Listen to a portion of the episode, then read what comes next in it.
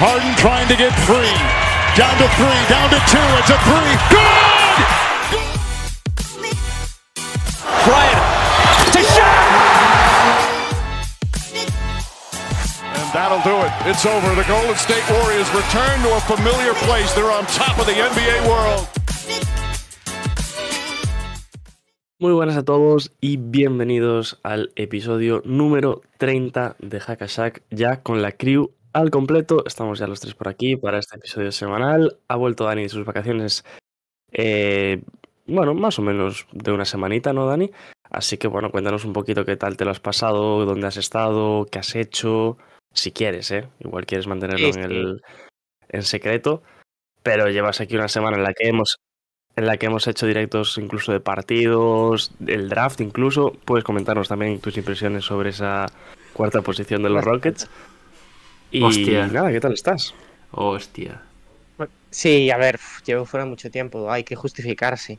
Eh, nada, mm, yo en la medida de lo posible hubiese estado aquí todo lo que la vida me diese, pero era imposible porque he estado pues, por el Festival de Cannes una semana, eh, haciendo otra cosa mm, que no fuese ver películas, o sea, solo ver películas todo el día. Entonces, pues no había tiempo para mucho más. Eh, de todas formas, yo creo que eh, han quedado aquí dos personas que han cubierto bastante bien mi baja, ¿no? Que se han sobrepuesto a ello. Eh, eso, pues eso, eh, disculparme un poquito porque he estado por allí a, otra cosa. Y disculparme por hoy porque hoy vengo como los que estéis en el chat. O sea, hoy vamos a hablar lo mismo. Igual habláis más los que estáis en el chat que yo. Porque yo, claro, como comprenderéis, no he podido ver nada. Dormía cinco horas al día. Vengo aquí igual de virgen que estaba la semana pasada. No, a mí, a mí lo que me hace gracia es que, mm, que Diego eh, lleva toda la semana vendiendo que estás de vacaciones y cuando literalmente Dani está como en una trinchera de la Segunda Guerra Mundial. O sea, eso, durmiendo cinco horas sin comer, viendo películas todo el día. Pues nada, pues... Nada, aquí tú no te preocupes, nosotros ya te, te- te tenemos cubierto la plaza. Y ha sido una buena semana además, ¿eh? Ha venido bastante gente nueva aquí al canal por el chat. Tenemos follower nuevo de anteayer, Diego, por si lo quieres eh, agradecer. Heroi 1010. Nos ha empezado a seguir. Diría que sí, diría que es nuevo, nuevo seguidor. Pues muchísimas gracias a él por, por ese follow. Eh, Estoy viendo que el chat está activo, luego recogemos un poco las preguntas después de esta introducción. Pero Dani, cuéntanos algo de, del draft, ¿no? Bueno, la lotería, esa cuarta posición. Ah, y de eso sí que puedo hablar, ¿no? Eh, bueno, mm, pues una pena no haber estado, aunque visto lo visto, eh, pues mejor no, no, que no me vierais en directo. y encima, que no me vierais después de lo que sacó Diego también. Eh, Hostia. pero bueno, no sé. eh, yo dije que, que di- dije que mínimo tres, ¿no? Creo que os dije. Exacto. Y bueno, al final fue un 4 que es bastante triste, pero oye, siempre hay cosas peores, ¿no? Podría ser de los Pistons, por ejemplo. Uf, esa fue dura. No sé si viste nuestra reacción de la lotería. No, no, no en tema fanbase, ni en tema equipo, ni nada, simplemente pick, por tener el peor récord y acabar quinto. Ya ves. ¿Y tú, Pablo, que has quedado un poco en segundo plano, qué tal estás hoy? Yo bien, yo encantado, como siempre, de estar aquí y a por, un, a por una semana más de, de actualidad que se me ha hecho muy larga, en verdad, ¿eh, Diego? Entre que hemos hecho directos, que Dani no estaba y tal, mm, pienso en el último directo semanal y para mí como que fue hace, hace un mes. De hecho, diría que no hemos hablado del draft, de esa, bueno, de esa lotería del No, draft no, en no. un directo semanal. Es que nos fuimos, nos fuimos la semana pasada sin ningún partido de finales de conferencia, creo. Sí, sí, sí. Y volvemos con una acabada y la otra a punto de acabar. O sea que... O no, Bueno, bueno, o no, o no. quién sabe, quién sabe. Entonces, Dani, cero unidades de partido, te has visto, ¿no?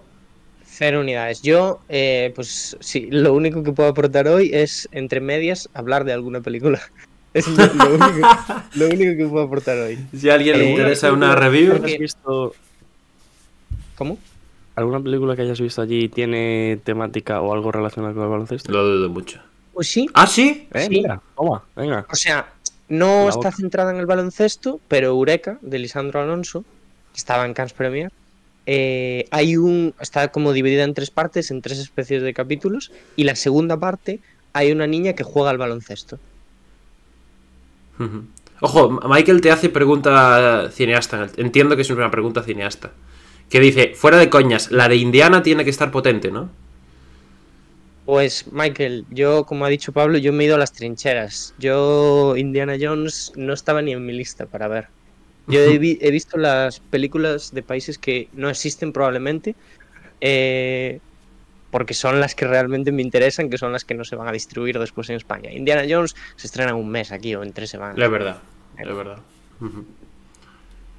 Buenos días, Chochop, ¿qué tal?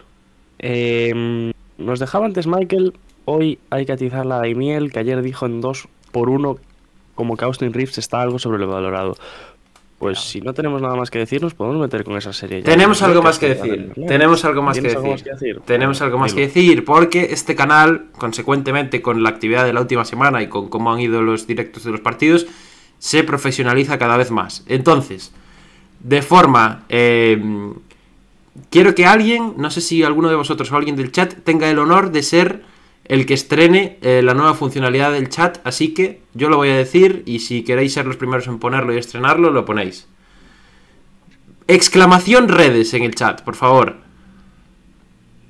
¿Exclamación para dónde? Exclamación, la, de, la del 1, la que está en el 1. Ahí está, Chop Chop, se lleva la pole. Exclamación redes, ahí tenéis a un solo clic, amigos, todas nuestras redes sociales. Twitter, Instagram y TikTok. Como veis, pues el encuadre es un poco jaimitada. Es un poco de trompeta. Ayer estuve media hora dándole vueltas para ponerlo bien, pero se ve que está complicado. Y también tenéis, lo, lo podéis ver en el título del directo, también tenéis exclamación podcast, en la cual os, os redirige directamente a nuestros perfiles de iBooks, Spotify y Apple Podcast, sin olvidaros también de que estamos en cualquier otra plataforma de audio que consumáis. Un aplauso para Pablo. ¿eh? Gracias, gracias, ¿Cómo se gracias. nota que no quiere trabajar, Pablo? No, como si esto no fuera a trabajar, Le- le meterse a- al bicho este. Ole, ole, ole. Habrá que, habrá que explotarlo más, ¿eh? Al Stream Elements este, que, que bueno, tiene muchas funcionalidades por lo que estuve viendo y yo creo que se puede aprovechar mucho, así que veremos qué, qué se puede hacer con él. Por lo de ahora, lo básico. Lo básico que son redes y podcast. Bueno, Exacto. Ni más ni Muy menos. chulo, muy chulo. Pues lo decía antes, vamos con la serie ya de Lakers y Denver. Vamos para En allá. relación a eso que nos comentaba Michael sobre, sobre Austin Reeves. Luego lo comentamos, hablamos un poco de la serie, de todo un poco. Bueno, primero vemos el cuadro. El cuadro que tenemos ya los Nuggets en las finales y eh, por el otro lado esperando pues rival entre Miami que va 3-1 con, con Boston Celtics, que hablaremos luego también de esa serie. ¿Qué se siente, Dani, eh, ser la única persona de este podcast que ha acertado un finalista de la, de la NBA? El único, ¿eh? El resto, Eh, 0 de hombre, 4. pues contentísimo teniendo en, cuenta lo bien que me caen los Nuggets, la verdad. Ujú. Y, y- y la forma en la que lo han hecho también, em- imagino, ¿no? Bueno, es que la forma, yo la forma no lo he visto, he visto el qué, el cómo. eh, o sea, bueno, claro, he visto clips y tal, pero eh, he leído alguna cosa también, pero partidos completos no he visto ninguno. Y yo, claro, yo esperaba, porque yo estaba fuera una semana concreta, volví ayer mismo. Yo esperaba volver para el quinto. O sea, no, es en mi casi- cabeza no cabía que esto fuera un las sweep. dos series. Esperaba volver no, para el que- quinto y el Joker dijo, no. Es que casi ayer se nos acaban las dos series, eh, que es Sí. tremendo. Sí, sí. Lo comentaba con Diego el otro día. eh, Boston Celtics nos privó la noche de ayer de hacer historia. Porque si hubiesen perdido, o sea, si Miami hubiese ganado la serie en 4, habría sido la primera vez en la historia de la NBA que las dos finales de conferencia acaban en un sweep. La primera. Pero. Ah, Pero pero. Luego hablamos de esa serie entre Exacto. Boston y Miami. Nos metemos primero en ese 4-0 de Denver Nuggets a Los Ángeles Lakers. Por cierto, Dani, tú no lo sabrás, pero Pablo el otro día quería que sacabas a la agonía, ¿eh? ¿Sí? No, no quería que se acabase, pero, pero vine sin, vine sin tensión, no estaba en tensión. Diego, Parecía- Diego, parecía más de Lakers yo que él. Diego lo puede corroborar. Sí que es cierto que con el paso del partido me fui viniendo un poco arriba, pero en principio yo venía con... Bueno, Ah, si, normal, eh. si se Normal. acaba hoy, si se acaba hoy no pasa nada, ¿sabes? Yo lo entiendo también. Bueno, y Cho- Chop el otro día que nos lo pone por el chat, Dani, estaba en un bus 10 horas escuchándonos por la noche. Viendo el partido, esto, ¿eh? Esto ya es para, no sé, para meterlo de, de cuarto integrante casi ya, ¿eh? Hostia, es que fue, fue fuerte, fue fuerte. Pues nada, eh, Dani, ahora que vamos a darte una clase de cómo fue esta serie, ¿no? Entiendo. Ahí está, yo escucho ahora. Ilústranos, Diego, ilústranos. Bueno, ilústranos tú, ¿no? Hombre, tú también te lo has visto. Tú eres la voz de la objetividad aquí. Yo me voy a ir por donde no te- tengo que irme. Te implica un poco más esta Hombre, serie. sí me implica, pero bueno. No sé, eh, si os soy sincero, obviamente es una derrota merecida, yo creo que eso no tiene duda nadie. Eh, está claro que Denver pues, es justo finalista y es por bastante mejor equipo que, que los Lakers. Pero yo sí que barriendo un poco para casa y siendo un poco orgulloso, que creo que me lo puedo permitir después de todos los playoffs tirando por el lado contrario, creo que el resultado es engañoso. Eh, creo que la serie acaba con un 4-0, pero la sensación, sobre todo en los dos primeros partidos, es de que eh, los Lakers son un equipo que le puede meter mano a estos Nuggets, ¿no? O sea, al final eh, esto se queda en, en simples tonterías habladas, porque el resultado es lo que manda y porque acaba 4-0, ¿no? Pero bueno, yo creo que en los dos primeros partidos Denver duda, Denver tiene lideratos muy amplios en ciertos momentos y aún así Lakers es capaz de remontar. Lakers que creo que también ha acusado mucho fallar en momentos clave, en el clutch y en, y en las canastas decisivas creo que no hemos estado bien, sobre todo en la toma de decisiones. Y más allá de eso, pues ha habido eh, falto bajones de rendimiento de algunos jugadores que yo creo que son totalmente normales porque es uno de los ingredientes fijos para que un equipo se vaya de playoff, que es el no tener a todo el mundo enchufado. Y eso lo, lo vemos en todas las series al final. Yo creo que la superioridad, la superioridad de Denver se ha plasmado en el resultado. Mm, Quizás los Lakers, un resultado justo, quizás podría haber sido un 4-1 por darle un partidito a los Lakers, por lo que han hecho en esta serie. Pero en cierta medida sí que estoy contigo en eso de que los Lakers, pues, han estado en los partidos, eh, han podido llevarse alguno, ah, le han sacado un poco, le han buscado un poco las costillas a, las cosquillas a Denver. Pero es que al fin y al cabo, Es Castillo. los Nuggets. Sí. Al fin y al cabo, los Nuggets han sido para mí mucho equipo. Mucho equipo que creo que es eh, la definición perfecta de, de ellos. Son un equipo de los pies a la cabeza, empezando por su entrenador, por Mike Malone. Eh, el director de este equipo, Jokic lo plasma todo en, en cancha, Jamal Murray ejecutando. Eh, luego tienes a cuatro tíos que han estado a un nivel también excepcional. Lo hablábamos de hecho en el último partido que hacemos en directo. Aaron Gordon creo que se va a los 20 puntos en ese último partido. O sea, han hecho de todo. Aaron Gordon, Michael Porter Jr., KCP, Bruce Brown, esos seis hombres, eh, juntando a Jeff Green, que incluso ha tenido muy buenos momentos de, partido. Eh, mm, yo creo que han sido el mejor, obviamente eh, están en la final, pero han sido sin ningún tipo de duda el mejor equipo en esa conferencia oeste y se han llevado las, las finales de conferencia y están en la final, en la primera final de su historia por, por mérito propio, porque han controlado el, eh, la serie, mejor dicho, de, de inicio, de inicio a fin. Nada, no quieres comentar nada, Dani. ¿Qué te parece? No, no hombre, pero ¿qué, te, qué te parece a nivel. A nivel de. No tanto dentro de lo que ha sido el juego, pero que Denver esté en unas finales, pues es. Sobre todo del contexto que tú tenías antes, pues. ¿Qué significa también? Sí, a ver, eh, yo ya digo, yo estoy aquí hoy simplemente por escuchar de primera mano, ¿eh? porque podría estar en, en el chat, pero eh, no sé, por dar un poco la cara. Em, para mí, yo si- sin haber visto nada y leyendo y tal, o sea, creo que bueno, es histórico para Denver. Veremos porque ahora a mí lo que me da un poco de miedo es hacer historia de segundones, ¿no? No, eso duele. Claro, quedarse en las finales, que bueno, sigue siendo una temporada pues increíble para Denver, pero es una oportunidad que ¡buah! dejar escapar esta oportunidad. Sobre todo por cómo está el resto de. También. Claro. Es que ellos... así el equipo más regular durante los playoffs. Mm, gran parte de temporada regular también. Es complicado, es No, no, complicado. que, que han sido el equipo más sólido en estos playoffs, no cabe duda. Sí, sí, sí. Bueno, y con Jokic a la cabeza, ¿eh? que aquí lo, lo pasamos por alto. Yo creo que hay que hablar de Jokic porque lo que ha hecho Jokic en estas finales de conferencia es, de coña.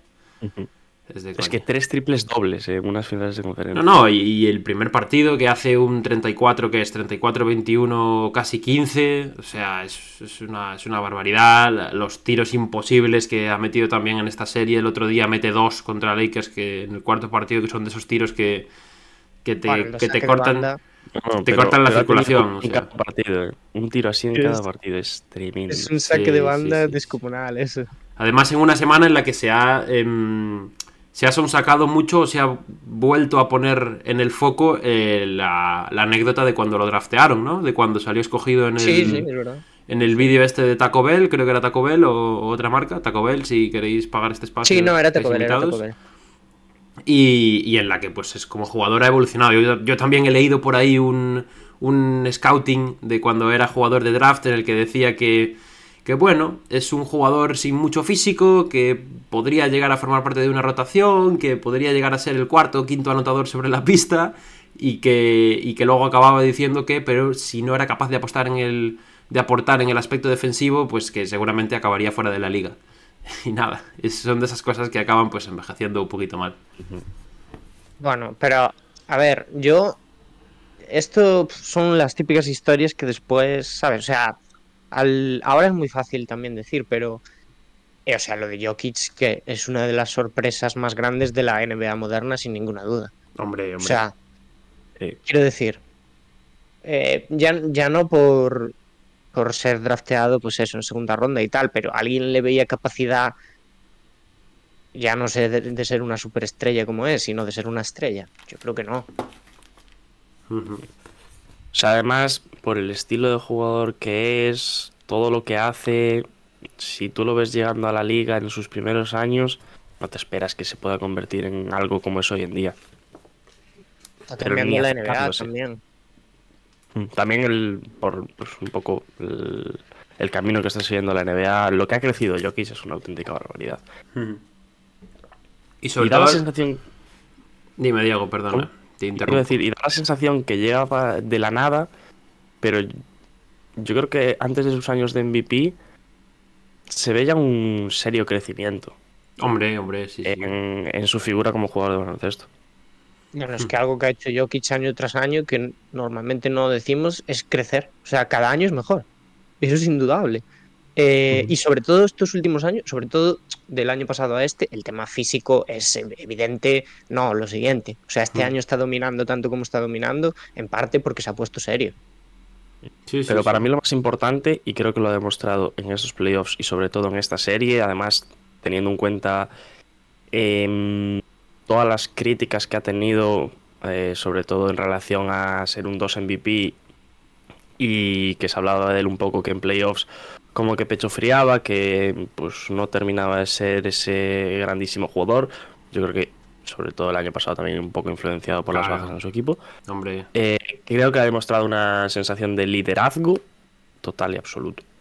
sí, Sí. sí, sí. Y, y que pocos jugadores tienen llegado a este, a este momento. Y creo que es también un punto de inflexión en lo que puede ser Jokic a nivel histórico, más ya actual. Es que eh, ahora en la NBA es imposible eh, avanzar rondas con un único jugador.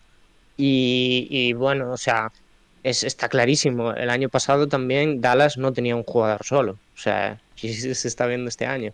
Eh, y nos lo pone Michael sobre Jamal Murray, ¿no? O sea, lo de los puntos que está anotando en la serie. El otro día, no sé quién lo ponía también, eh, pero era algo así como, claro, que tener a, a una segunda espada que te está anotando pues esta cantidad de puntos, No, es que además no sé. ya, Jamal Murray en otra serie cualquiera podría ser eh, el mejor jugador de la serie, pero es que Sí. tiene al lado a Jokic. Tenía un argumento, ¿eh? Para, para el premio este de Magic Johnson de las... Como es MVP de las finales de conferencia, pero bueno, al final... Sí. Creo que hay gente que, que ha eh, optado por él. Sí, a ver, realmente Murray tiene un papel clave, si lo piensas, porque el segundo partido Los Lakers están jugando muy bien y están yendo por delante hasta que creo que es el segundo en el que él explota en el último cuarto y es cuando mete que son 25 puntos en el último cuarto o una Sí. barbaridad así y acaba con casi 40. 21 o algo así. Sí, es, es una locura y, y es una de esas eh, actuaciones sobre todo que son diferenciales a nivel de playoffs, en las que tú dices, joder, este tío, eh, ahora que parece que el- sus rivales se van a llevar el factor cancha, que no les están saliendo las cosas, que, a la hora de fluir como fluyen habitualmente en la ofensiva, pues están un poco más atrancados, llega, empieza, dice, no, no, pues voy a coger yo el balón y voy a resolver el partido y lo acaba resolviendo. O sea que Jamal Murray un poco yo creo que sigue sin estar al nivel de la burbuja. Hay mucha gente que dice que está volviendo al nivel de la burbuja. Creo que no estamos siendo conscientes de lo que fue el nivel de la burbuja, tanto de Jamal Murray como de muchos otros jugadores, pero de él sobre todo. Y, aunque no esté a esa altura, está en, su mejor momento como jugador eh, después de ese. O sea que es, es totalmente clave para este equipo. Y seguramente los Nuggets, sin esa segunda figura de anotación, pues no estarían ni siquiera donde estaban. O sea que no se le puede restar ni un, ni un puntito. Quizá no está al nivel de la burbuja en lo que es nivel anotador y ofensivo, pero creo que ha crecido en muchísimos otros aspectos. Y eso también es algo a tener en cuenta. Defensivamente yo lo veo muchísimo más fino. En organización de juego también lo veo mucho mejor. Y ya que venimos de una semana de, de cine para Daniel, yo creo que es el perfecto actor secundario, ¿no? Jamal Murray. Joder. Qué protagonista Vaya casi chiste, de, tú. Vaya chiste. de esta serie. no te tiro de trompeta por no exagerar, pero. Yo, yo creo que lo que funciona en los Nuggets es, eh, o sea, un poco que tampoco hay mucho ego, ¿no? Eh, No, O no, sea, no. a, a ninguno le importa ceder el protagonismo al otro, ¿no? Lo mismo eh, Jokic dice, pues este último cuarto te dejo a ti que metas 25 puntos porque estás bien y al revés. O sea, y creo que es lo que está... Y yendo tan rápido como va la NBA de hoy en día, a mí me alegra un montón este tipo de cosas porque eh, después de lo que vimos en la burbuja y de la lesión que tuvo Jamal Murray, se crucificó ya, o sea, se dio por perdido el jugador. Y bueno, esto, pues, o sea, es, es precioso. Sí. Y también esta clasificación a las finales es mm, teniendo en cuenta todo eso, teniendo en cuenta la lesión de Yamal, la de Michael Porter Jr., las dudas que quizás dejaron los Nuggets en alguna que otra eliminación en playoffs en otros años, hay que alabar también a esa gente que apostó por la continuación de este proyecto. Eh, con Michael Malone a la cabeza, que creo que también tiene eh, gran parte de culpa de que los Nuggets estén aquí. eh, rodeando a estos jugadores con un Aaron Gordon con ese con ese traspaso que hacen por él, apostando por el proyecto, siguiendo manteniendo a Michael Porter Jr., que por cierto Pablo decías el otro día que querías hablar de él Sí, sí, sí. eh, para Y bien. quiero. Así que eh, luego si eso lo dices, no sé, yo creo que mm, lo están haciendo todo bien los Nuggets, les falta obviamente este año culminar con ese anillo en esas finales. Y, me, parece muy clave lo que comentaba Dani, sobre todo a nivel de el juego colectivo. Es uno de estos equipos Denver que es escuela, escuela de- del juego entre todos, que no delegan todo en un jugador. De hecho, siempre pongo el mismo ejemplo, lo llevo poniendo un par de semanas. El primer partido o el segundo partido que pierden estos Nuggets en playoff es contra los Suns y es el día que Jokic mete ¿cuántos? 53 puntos o 51. Sí, sí, sí. Y para mí es uno de los peores partidos que he visto de estos Nuggets este año. Mm, ¿Sabemos que Jokic es capaz de meter 51 puntos? Claro que lo sabemos, es capaz de hacerlo. Pero yo no creo que sea cuando más cómodo está. De hecho, Devin Booker lo dice en la post de ese partido, dice, puede meter los puntos que quiera, que mientras nosotros ganemos nos va a dar igual. Y al final yo creo que es un poco el resumen de, de- de lo que son estos Nuggets, ¿no? Si, si no tienen aportación de los secundarios, se van al, al traste. Y Jokic en varios partidos, incluso de esta serie, no ha metido dobles figuras de puntos hasta el último cuarto. En el tercer partido creo que son 10 puntos los que lleva con un porcentaje bajísimo y llega el último cuarto y mete 15 puntos para llevárselo. O sea que me parece sin duda una de las claves y sobre todo al final es eso, es un equipo que da gusto verlo porque juega muy bien eh, delegando en, en todos sus jugadores y al final pues eso siempre le da un, un plus a- al verlos ganar. O sea, es, es distintivo. Oye, hablando de, de la pareja Yamal Jokic, eh, ¿os parece el mejor dúo de la NBA actualmente? Eh, Yo sabía que ibas a hacer esa pregunta. La vi por Twitter esta semana. Yo también la Para vi mí por no, Twitter. para mí. Para mí tampoco, un- para mí tampoco. Nos dejamos sobrellevar Jokic- mucho por los playoffs a veces, ¿eh? O sea, Jokic ¿quién para mí es un, es un top 3 de la liga sin ninguna duda, pero Yamal, Pero como dúo, como ya, ya. con penetración, como Vale, lo que como se- sinergia, como Claro. sinergia eh, se podría hablar. Pero O sea yo creo que... que- también están muy bien rodeados los dos, ¿eh? Sí, sí. Que uno con el otro por separado no son obviamente los dos mejores jugadores de la Claro. liga en- dentro de un equipo. Pero por lo que pueden hacer entre ambos, con penetrarse y, demás y demás, sí que suben muchísimos escalones. Sí, pero por ejemplo, yo creo que si empezamos a quitar es jugadores de rol, ¿no? Si quitamos a Bruce Brown, si quitamos a Jeff Green, si quitamos a Michael Porter, bueno, Michael Porter Jr. no es jugador de rol, pero ya nos entendemos. Em, empezamos a quitar esa gente y yo creo que ahí ya vemos más las costuras. Sí, Y a Malone, sobre todo, también. Pablo, ¿ibas a decir algo? No, no, poco más. Eso, que yo quería recalcar sobre todo la figura de Michael Porter Jr., que creo que ha sido uno de los nombres clave. Eh, la gente habla mucho de, de Aaron Gordon y de, y de otros secundarios, pero yo, la verdad es que esta serie eh, me ha cambiado mucho el punto de vista sobre, sobre él. Recuerdo aún la época en la que, bueno, se criticaba mucho su contrato, todavía yo creo que se critica porque, lógicamente, pues es un jugador eh, que cobra un pastizal. Pero bueno, en estas finales de conferencia son 15 puntos por partido, más de 9 rebotes, 3 asistencias, 3 asistencias. Yo creo que eso es lo que más me ha sorprendido de, de su temporada. Que es un jugador que sobre todo en esta serie se le ha visto mucho más centrado en su rol, por así decirlo. Yo creo que la palabra es madurez, sobre todo. Y sigue siendo pues un auténtico peligro desde el exterior, sobre todo si está tan liberado de esa presión como está ahora. Eh, que creo que ha tirado por encima del 42% en triples. que me parece una barbaridad. Que de vez en cuando sigue teniendo una castaña, pero Bueno, sí, pero castañas tienen todos al final, ¿no, Diego? las van enderezando. Claro. Sí. ¿No salen los TikToks sobre Michael Porter Jr.? A ¿Cuál mí es? ahora me salen con el mítico vídeo este eh, de. ¿Qué es? Misu, mi, Misu, Mitsu, cuando estaba en la universidad o en el equipo este de, de high school. Pero, pero, ¿qué te sale? No sé, me sale mucho. No, a mí me salen, bueno, pues eh, que son vídeos, o sea, de clips simplemente de él no pasando el balón. Hay un vídeo muy mítico también, perdón, me voy a meter donde no me tengo que meter, pero hay un vídeo muy mítico de él en el banquillo, en un partido de universidad, diciéndole a un compañero, bueno, que había muchas chavalitas allí en el partido. No lo visteis nunca, ese es mítico. Además, es muy gracioso porque es muy gracioso porque le enfoca la retransmisión y la gente le lee los alguien le leyó los labios y, y lo escribió y es tal cual lo que dice y es, es muy gracioso. Pero bueno. Eh, siguiente, por favor, siguiente punto. Siguiente punto, Pablo, los Lakers que. Joder, pensaba que pensaba que iba a colar, eh. Para hablar un poquito, ¿no? De ellos. Pensaba que iba a colar.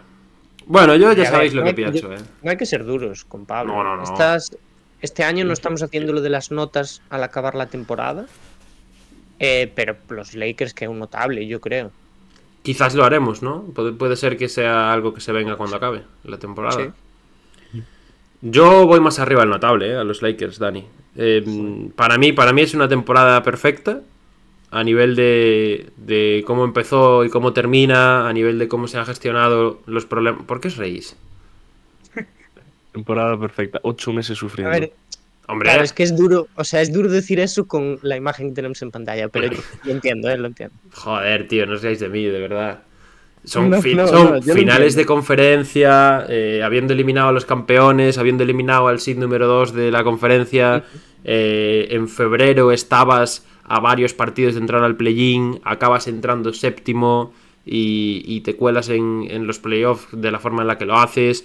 Eh, por primera vez en varios años parece que hay un acierto a nivel de oficinas, a nivel de dirección deportiva y traspasos, que creo que también es una gran noticia. Y creo que va muy en la línea de lo que comenté ya por entonces, que o sea, los traspasos que se habían hecho eran una grandísima noticia, pero sobre todo a medio plazo. A corto plazo, pues oye, este equipo se acaba de juntar, vamos a ver qué es capaz de hacer y vamos a ver si es capaz de competir. Ha competido por encima, yo creo, de sus posibilidades, llegando a unas finales de conferencia. eh, y eso que ha tenido, hablaremos ahora, eh, bajones de rendimiento graves de jugadores importantes. Y aún así, pues llega a unas finales de conferencia contra un claro favorito al título. Insisto, compite Y para mí el 4-0 acaba siendo engañoso porque creo que Lakers está cerca de llevarse, si no dos partidos, uno como mínimo. Pero ya os digo que yo estoy muy contento. ¿Y quién me iba a decir a mí en enero que yo iba a estar así de contento a estas alturas? Porque me parece surrealista. Ojalá estar en tu posición, Pablo. Bueno, Diego, tú no te quejes que tienes un top 3, ¿eh? Tú ya gastaste tu suerte para los próximos 5 años, venga. Vale, venga, vale. Un tío que estaba compitiendo hasta una semana antes de acabar la temporada regular se lleva el pick 3. Pues nada, tío, a seguir. Es pena que vayáis a dejar pasar a Scott Henderson y Diego. Venga, Dani. Tranquilidad, Calma. Diego, no cogeréis otro, hombre. No seáis egoístas. Calma. Quedaos con Lillard, hombre, para hacer un equipo para el anillo. Lo intentaremos. Muy Y bien. volveremos a pensar. Así os irá, así os irá. Un column de vuelta. Eh, por nombres importantes de los que hay que hablar de bajones de rendimiento, Pablo, ¿a quién te refieres exactamente? Vamos a abrir la, vamos a abrir la veda. ¿A quién creéis que me refiero? Venga, el chat también. ¿A quién cree que me refiero? Dani, tú sin ver ningún partido, ¿a quién crees que Bajones de rendimiento.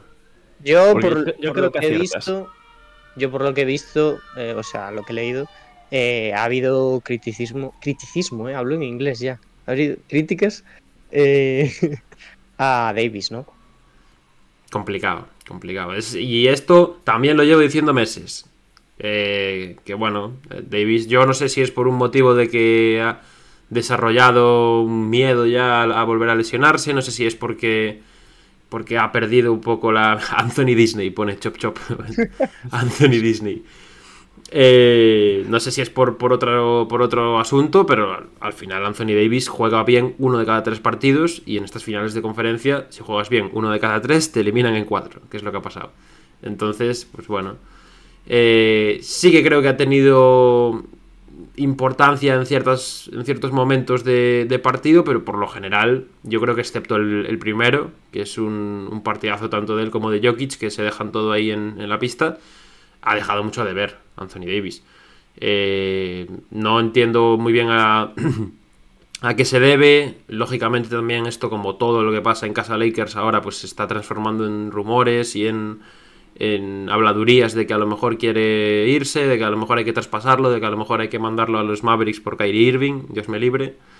Eh, y bueno, vamos a ver qué, qué pasa, pero bueno, en principio es- somos conscientes todos del nivel que tiene Anthony Davis y de lo que es capaz, o sea que le vamos a dar una off-season tranquilita en la que entrene, en la que se prepare y todavía yo creo que tiene algo de crédito también por lo que nos ha dado en fases de la temporada regular en las que sin él pues seguramente habríamos perdido muchísimo.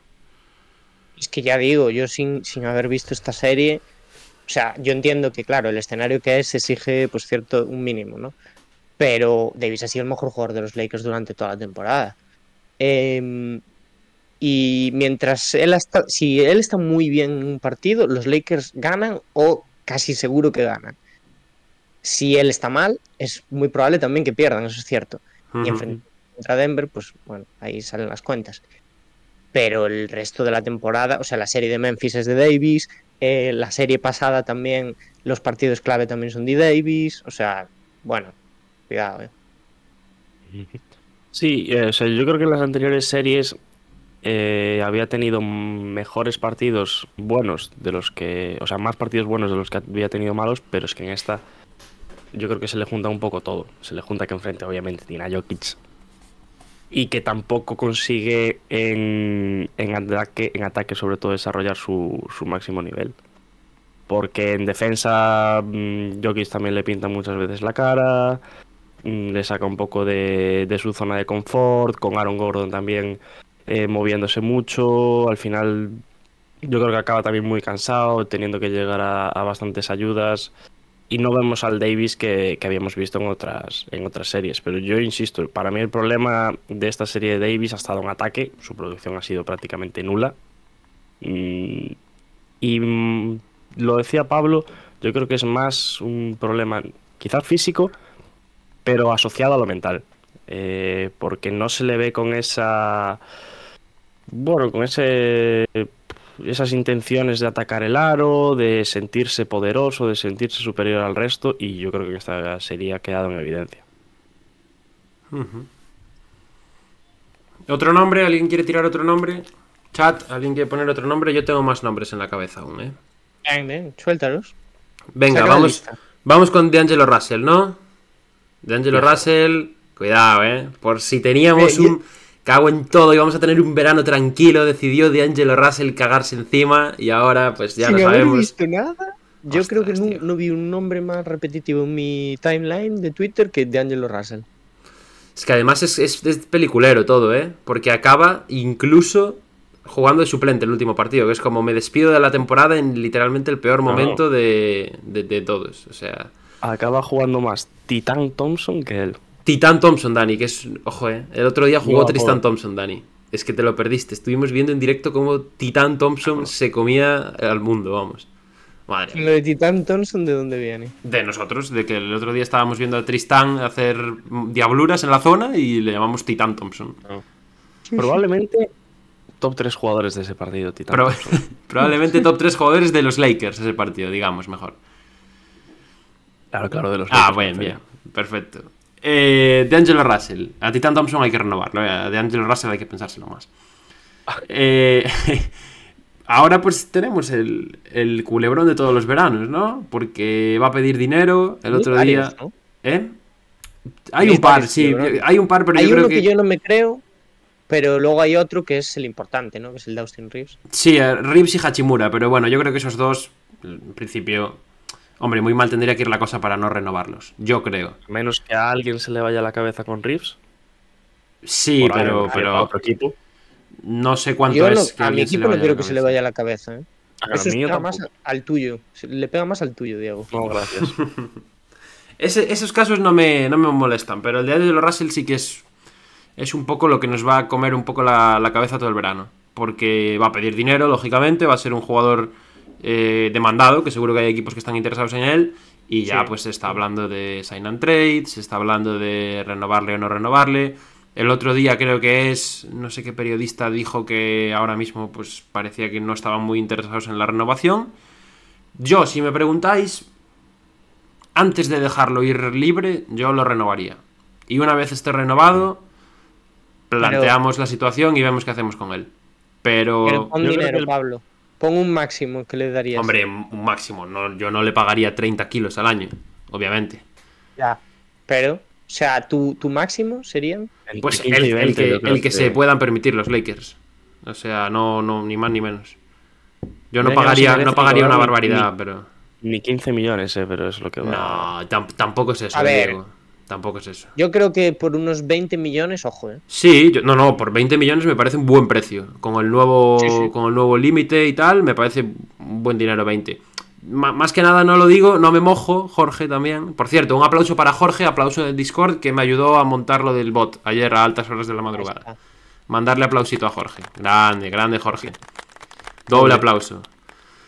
Eh, más que nada es un poco por desconocimiento de en qué números se va a mover el mercado de renovaciones este verano, porque no tengo muy claro si, si van a inflarse mucho Ya, los bueno. números, no tengo muy claro si van a bajar. eh, entiendo que Eh, depende de muchos jugadores que están aún en la misma situación, Sí. ¿no? De Hmm. trade. Van Kyrie, compañía. Ojo un Van eh, Yo creo que en parte también- Van. Buah. Perdón. Lo de la renovación o no de D'Angelo Russell en parte también va a depender mucho de lo que hagan los Lakers en cuanto a, en cuanto a esa posición, en cuanto a un base que sea organizador. Si van a seguir con. van a ser capaces también de seguir con el Ruder, no sé cuántos años tiene de contrato, la verdad. No, esa gente libre Pues, también. Este es, pues eso, si consiguen traer a un base que pueda suplir la, lo que te da mm, D'Angelo Russell, pues quizá puedes prescindir un poquito más de él o te es más fácil prescindir de él. Si no, yo creo que van a estar un poco obligados a esa renovación. Yo, yo ya lo digo, ¿eh? Yo, en principio, aunque la cifra sea alta, yo lo intentaría renovar siempre que se pueda. Y una vez esté en el equipo, pues ya hacer gestiones. Si se encuentra un sign and trade justo cuando lo, cuando lo puedes renovar, perfecto. También depende de lo que venga a cambio, lógicamente. Pero, pero bueno, yo en principio ya os digo que lo renovaría. Y que tampoco nos dejemos confundir del todo. Lógicamente, este es el momento en el que hay que jugar bien y, y ha fallado, eso está claro. Pero no creo que la temporada de Angelo Russell haya sido tampoco tan nefasta como se dice. Empezó de puta madre. Es una moneda al aire, yo siempre lo digo, es una moneda al aire porque te puede meter Sí. 30 puntos o te puede meter 5 con un 20% en tiros. Pero bueno, es, es como todo. A veces que la moneda sale para arriba y a veces que sale para abajo. Total. ¿Y las palabras de Lebron qué, Pablo? Bueno, Bueno, esto. de o sea, verdad, eso- de verdad me vais a hacer hablar de las palabras de Lebron, por favor. ¿Qué, Sí. qué complejo tiene LeBron para en una serie en la que lo barren ser el protagonista, ¿eh? O sea, 4-0 para casa. Sí. a mí me, me lo, me lo- me lo tienen que explicar, o sea, yo no entiendo nada. ¿eh? Este tío vio que Jokic estaba cogiendo el protagonismo y dijo, no, no, no, no, no. Tengo que decir.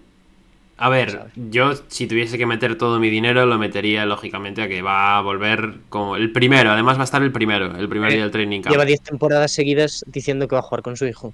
Sí, o sea, eso es, es cierto. Antes de nacer el hijo, ya lo decía. Pero tengo que, re- tengo que reconocer que me parece una forma demasiado hardcore de buscar la atención. Es decir, yo, o sea, me, me esperaba algo más críptico de LeBron, o sea, algo de no ser tan explícito a la hora de decir, bueno, tengo que ver si quiero seguir jugando al baloncesto, que es como, joder, hasta este nivel vas a llegar por, por, por, por esto. Pues, no sé. Eso me llamó la atención, pero bueno, yo en general sí que es cierto que sigo pensando igual que todo el mundo que en esto es más, no es más que una pantomima. Niñatada. Además, después de un partido en el que, bueno, para mí no fue tan buen partido como parece, pero se hace un 49-9, una cosa así. De la primera parte es loca, eh. La primera parte es muy loca, digo. Sí, pero. A ver, que es el único que mantiene a los Lakers, pero a mí me da la sensación que tampoco tiene tanta incidencia en el partido. Hombre, los, los mantiene ahí porque si no. O sea, los Sí, pone a claro. 15. Los pone a 15 también. Es Pero verdad es que en la segunda. la segunda claro. mete 8, 9 puntos Sí, y también es cierto que la segunda es mala. Pero, pero bueno. de todo el equipo.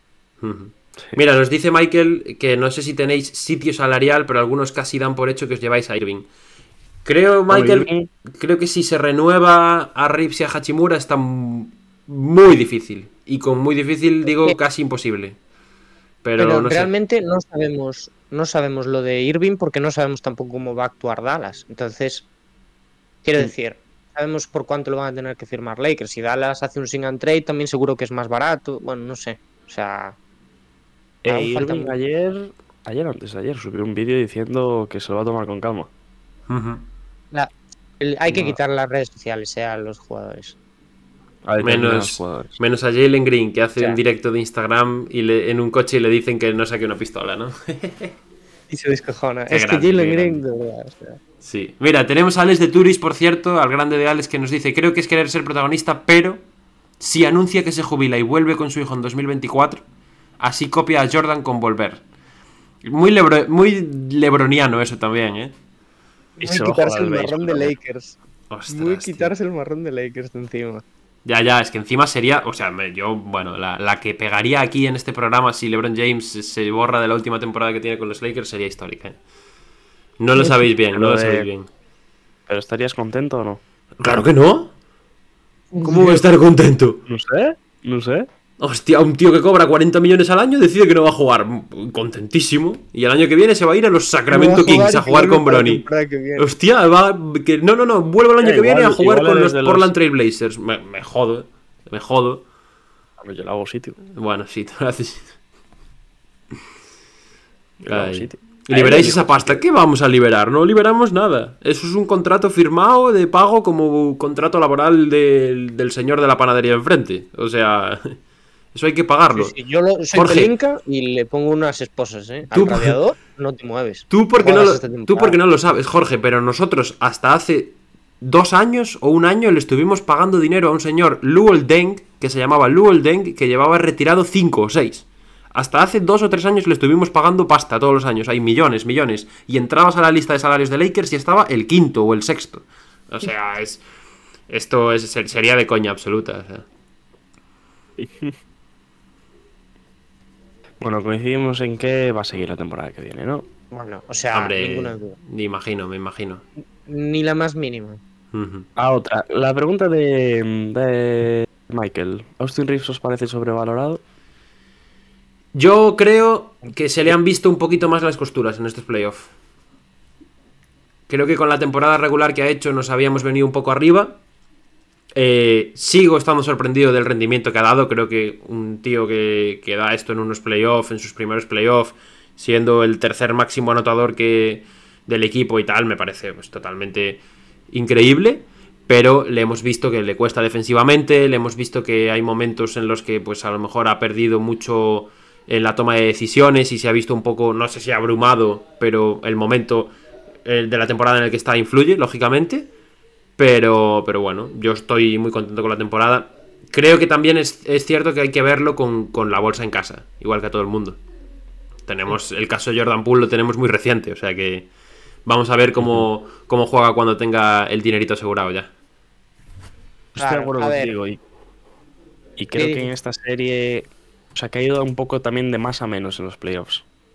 En esta serie a mí sí que me deja un poco que, desear. También se ha encontrado con unos Nuggets que son más equipo, que defienden también más como equipo y se ha encontrado con muchas dificultades para.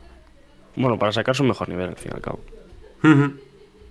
Ahora se le ha sacado. Yo creo que es un poco injusto, ¿eh? porque se le ha sacado la otra comparación con los jugadores, ¿no? Con Tyler Hero, con Barrett y con Poole, que son jugadores que están sobre el mismo contrato. Eh, yo compro la de Poole solamente, la verdad. O sea que Poole me parece peor jugador que Austin Reeves. Em, ¿Te parece peor jugador Poole que Austin Reeves?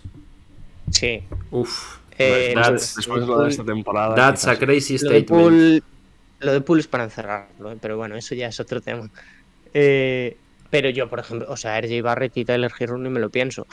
Creo que o sea, sobre lo de sobrevalorado, ahora puede ser, ¿no? Porque hay gente igual que está, le está yendo un poco la flaca con él, pero yo creo que aquí siempre hemos tenido un poco coherencia mm. con lo que hemos dicho y para mí, por ejemplo, no es un jugador de más de 15, 16 millones.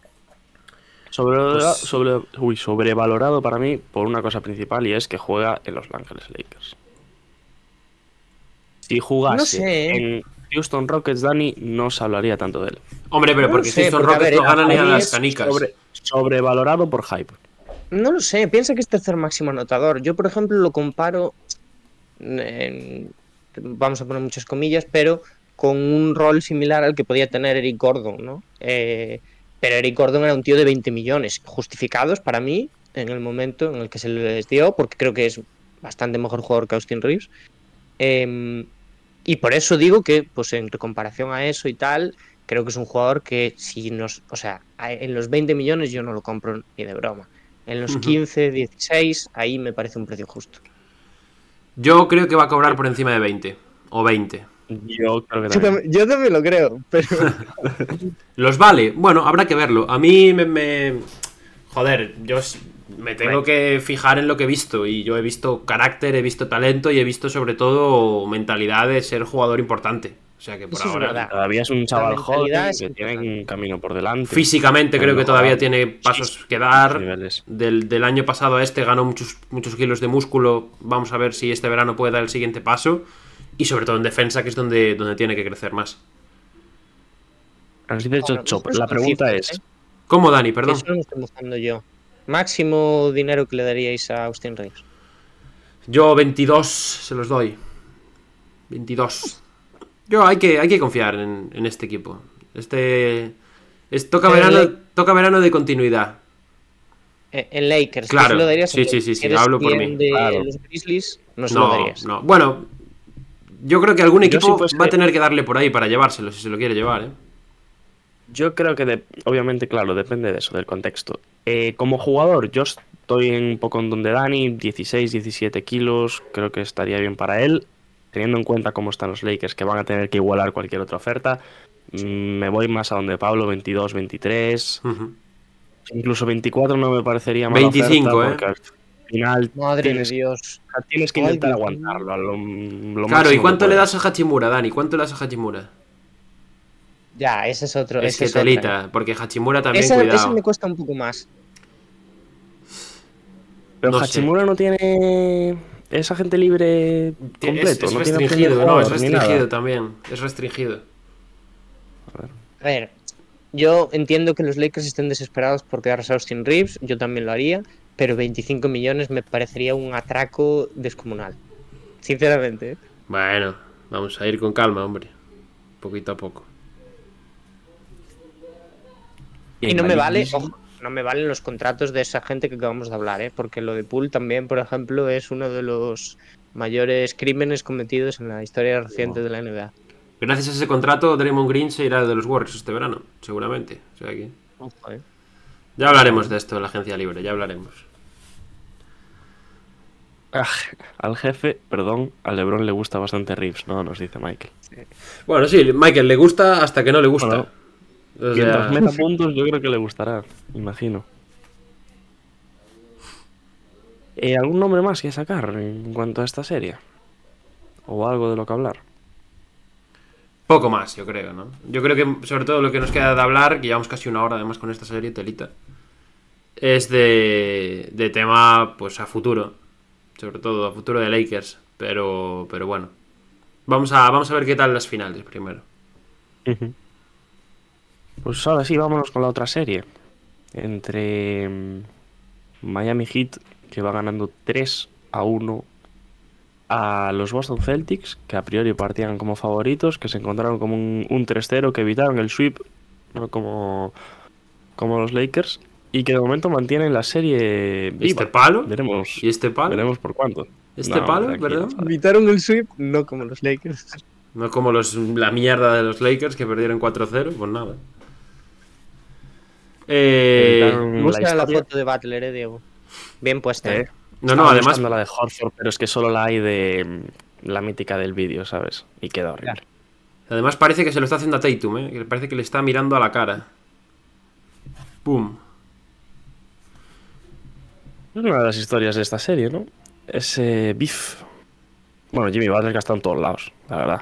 Con Grant Williams también. ¿Pero por qué se meten Con con Pero a Joder. tope con este tipo de cosas. Estamos Sí, en sí, playoffs, sí. ¿eh? Yo estoy a tope también, ¿eh? Yo soy banco muchísimo, pero Además se la tenía guardada Sí, el primer partido, ¿eh? Sí, sí, te lo hacen a tu equipo y te cagas en todo, pero. Sí, sí. Eh, pues un 3-1. Mm, no sé, para mí bueno, un 3-1. lo, lo principal de esta serie es la primera clave, es que Spoelstra le está dando un baño a Machula completo. Sí, pero Matsula. O sea, la carrera de Matsula en estos playoffs acaba de hacer. plum. Dani, sin ver ni un partido, análisis. No, no, en los playoffs he dicho. se- seamos honestos, pero seamos honestos. A nivel de... O sea, Spoelstra le ha dado tres vueltas a Matsula, está claro. Porque realmente Spoelstra no... Yo no creo que haya tenido que hacer virguerías para... No, no. O sea... O sea, ha hecho cosas muy sencillas. Diría, de hecho, incluso que el, que el que realmente está moviendo a nivel estratégico esta serie y el que está haciendo un poco lo que quiere es Jimmy Butler. Pero a nivel de, de buscar el emparejamiento, a nivel de me metes 10 minutos a Peyton Pritchard, no, no, no, no, no, ponme un bloqueo el que esté con Peyton Pritchard, que yo quiero jugar contra Peyton Pritchard, lógicamente.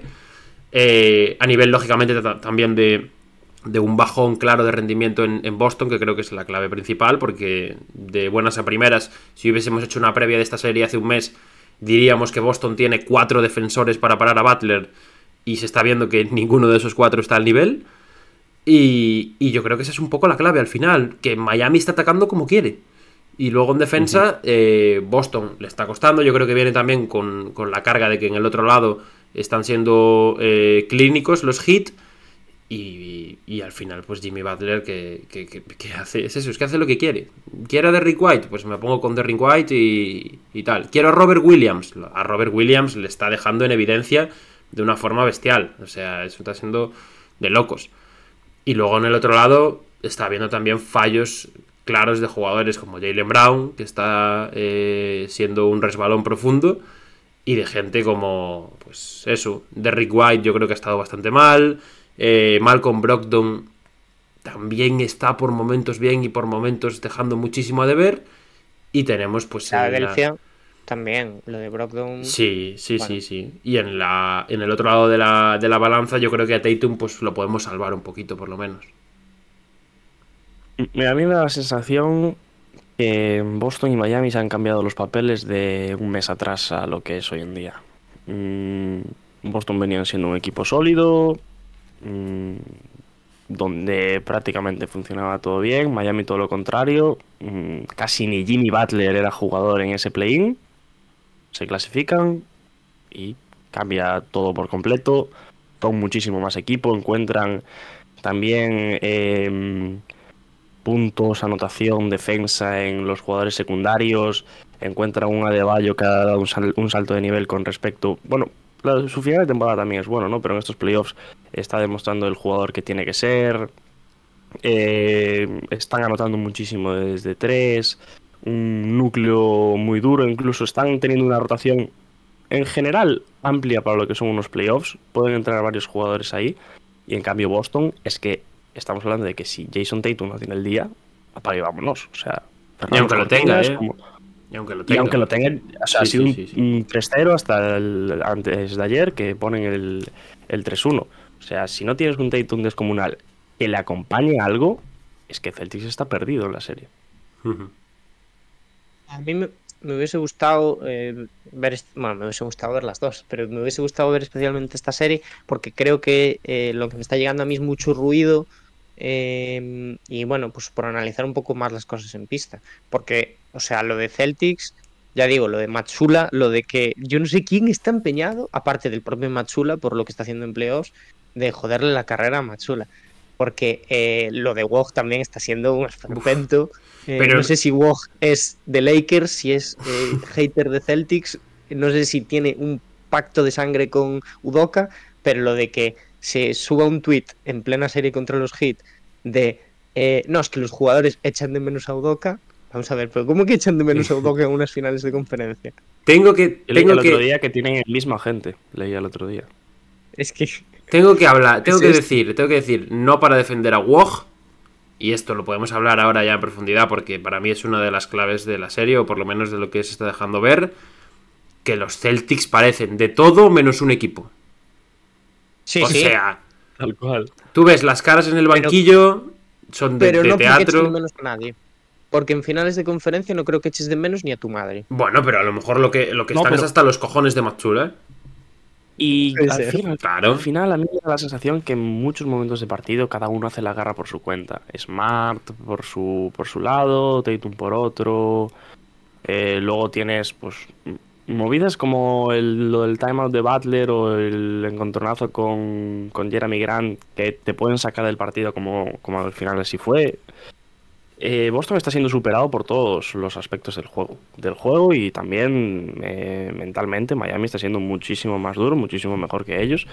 Y se está viendo. Es que es, dramático, es dramático. Pero esto no quita a que eh, Boston ahora pueda darle la vuelta. Porque ¿Cómo? yo creo que ¿Cómo? está complicado. Pero quiero decir, mm, el otro día se dieron cambios ya en ese último partido. Miami ya no encuentra ti- tiros tan liberados. A Butler todavía sigue haciendo lo que quiere, pero bueno, subieron pararlo un poquito más, sobre todo su, su contribución para el resto. Hay cosas que se pueden sacar a favor de Boston Celtics para que puedan seguir alargando esta serie. No serás capaz. Histórico ¿no? que, la, que la remontasen. No voy a decir que la vayan a remontar. No. Pero por lo menos ese último partido a mí me deja unos brotes, mira, verdes. Para tener un halo de esperanza si yo fuese seguidor de los Boston Celtics. Pero si la remontan es por, si la remontan es por talento puro y duro. No la remontan porque porque sean una piña. Bueno, por anímico, yo creo, porque si, si Boston gana el sexto, no, hoy el sexto, perdón, el quinto, eh, no digo que lo vayan a remontar, pero el golpe que le meten a Miami, cuidado, eh, puede ser. Sí, sí, sí. Que luego Miami, Miami- tiene que Miami jugar en casa y con la presión, ¿eh? Exacto. Miami tiene que ser consciente de que quizás su bala no pasa por el quinto, sino por ese sexto en casa, que lo tienen que ganar sí o sí. No, para mí pasa por el quinto. Para mí también, ¿eh? Yo, yo salgo al quinto como si me fuera la vida en ello. Yo salgo a morir en Si todos los partidos que me quinto, para quedan, mí claro. cambian los porcentajes una barbaridad. No, no, no, no, claro, pero en el quinto el que tiene la presión es Boston aún. Sí, sí, claro. Porque Boston juega en casa, tengo que ganar. Aparte de que coño, tengo que ganar porque me eliminan, es juego en casa.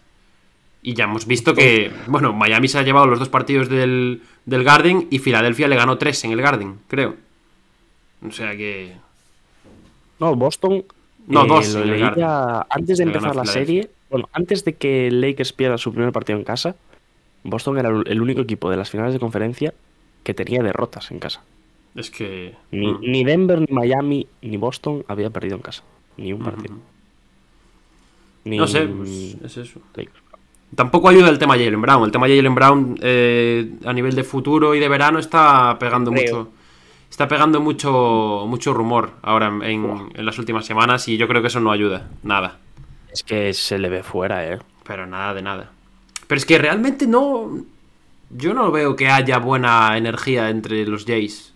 O sea, es que esa es la No- realidad. No, se ropa, ¿verdad? No. O sea, No. Pero yo creo que en general en los playoffs, ¿no? Que siempre se ha dicho por fotos o tal, no, no, somos hermanos, tal. Pero en estos playoffs están siendo ambos muy irregulares y cuando uno está mal, es da que la no, sensación como de. no se compenetran. O sea, no se hacen mejor el uno al otro. No- En Miami, No. Adebayo y Butler yo creo que se hacen mejores. Y siendo Adebayo También- un jugador de un nivel bastante inferior a lo que sería cualquiera de los Jays. Sí, sí. ¿No? Claro, pero también yo creo que son jugadores que tienen características más similares Pero da otras igual. parejas. Pero da igual. Hemos Como visto. Pero hemos visto muchas veces parejas de posiciones similares que, que se ayudaban, que se hacían mejores. Sí, sí, sí. O sea, no me parece, no me parece una excusa.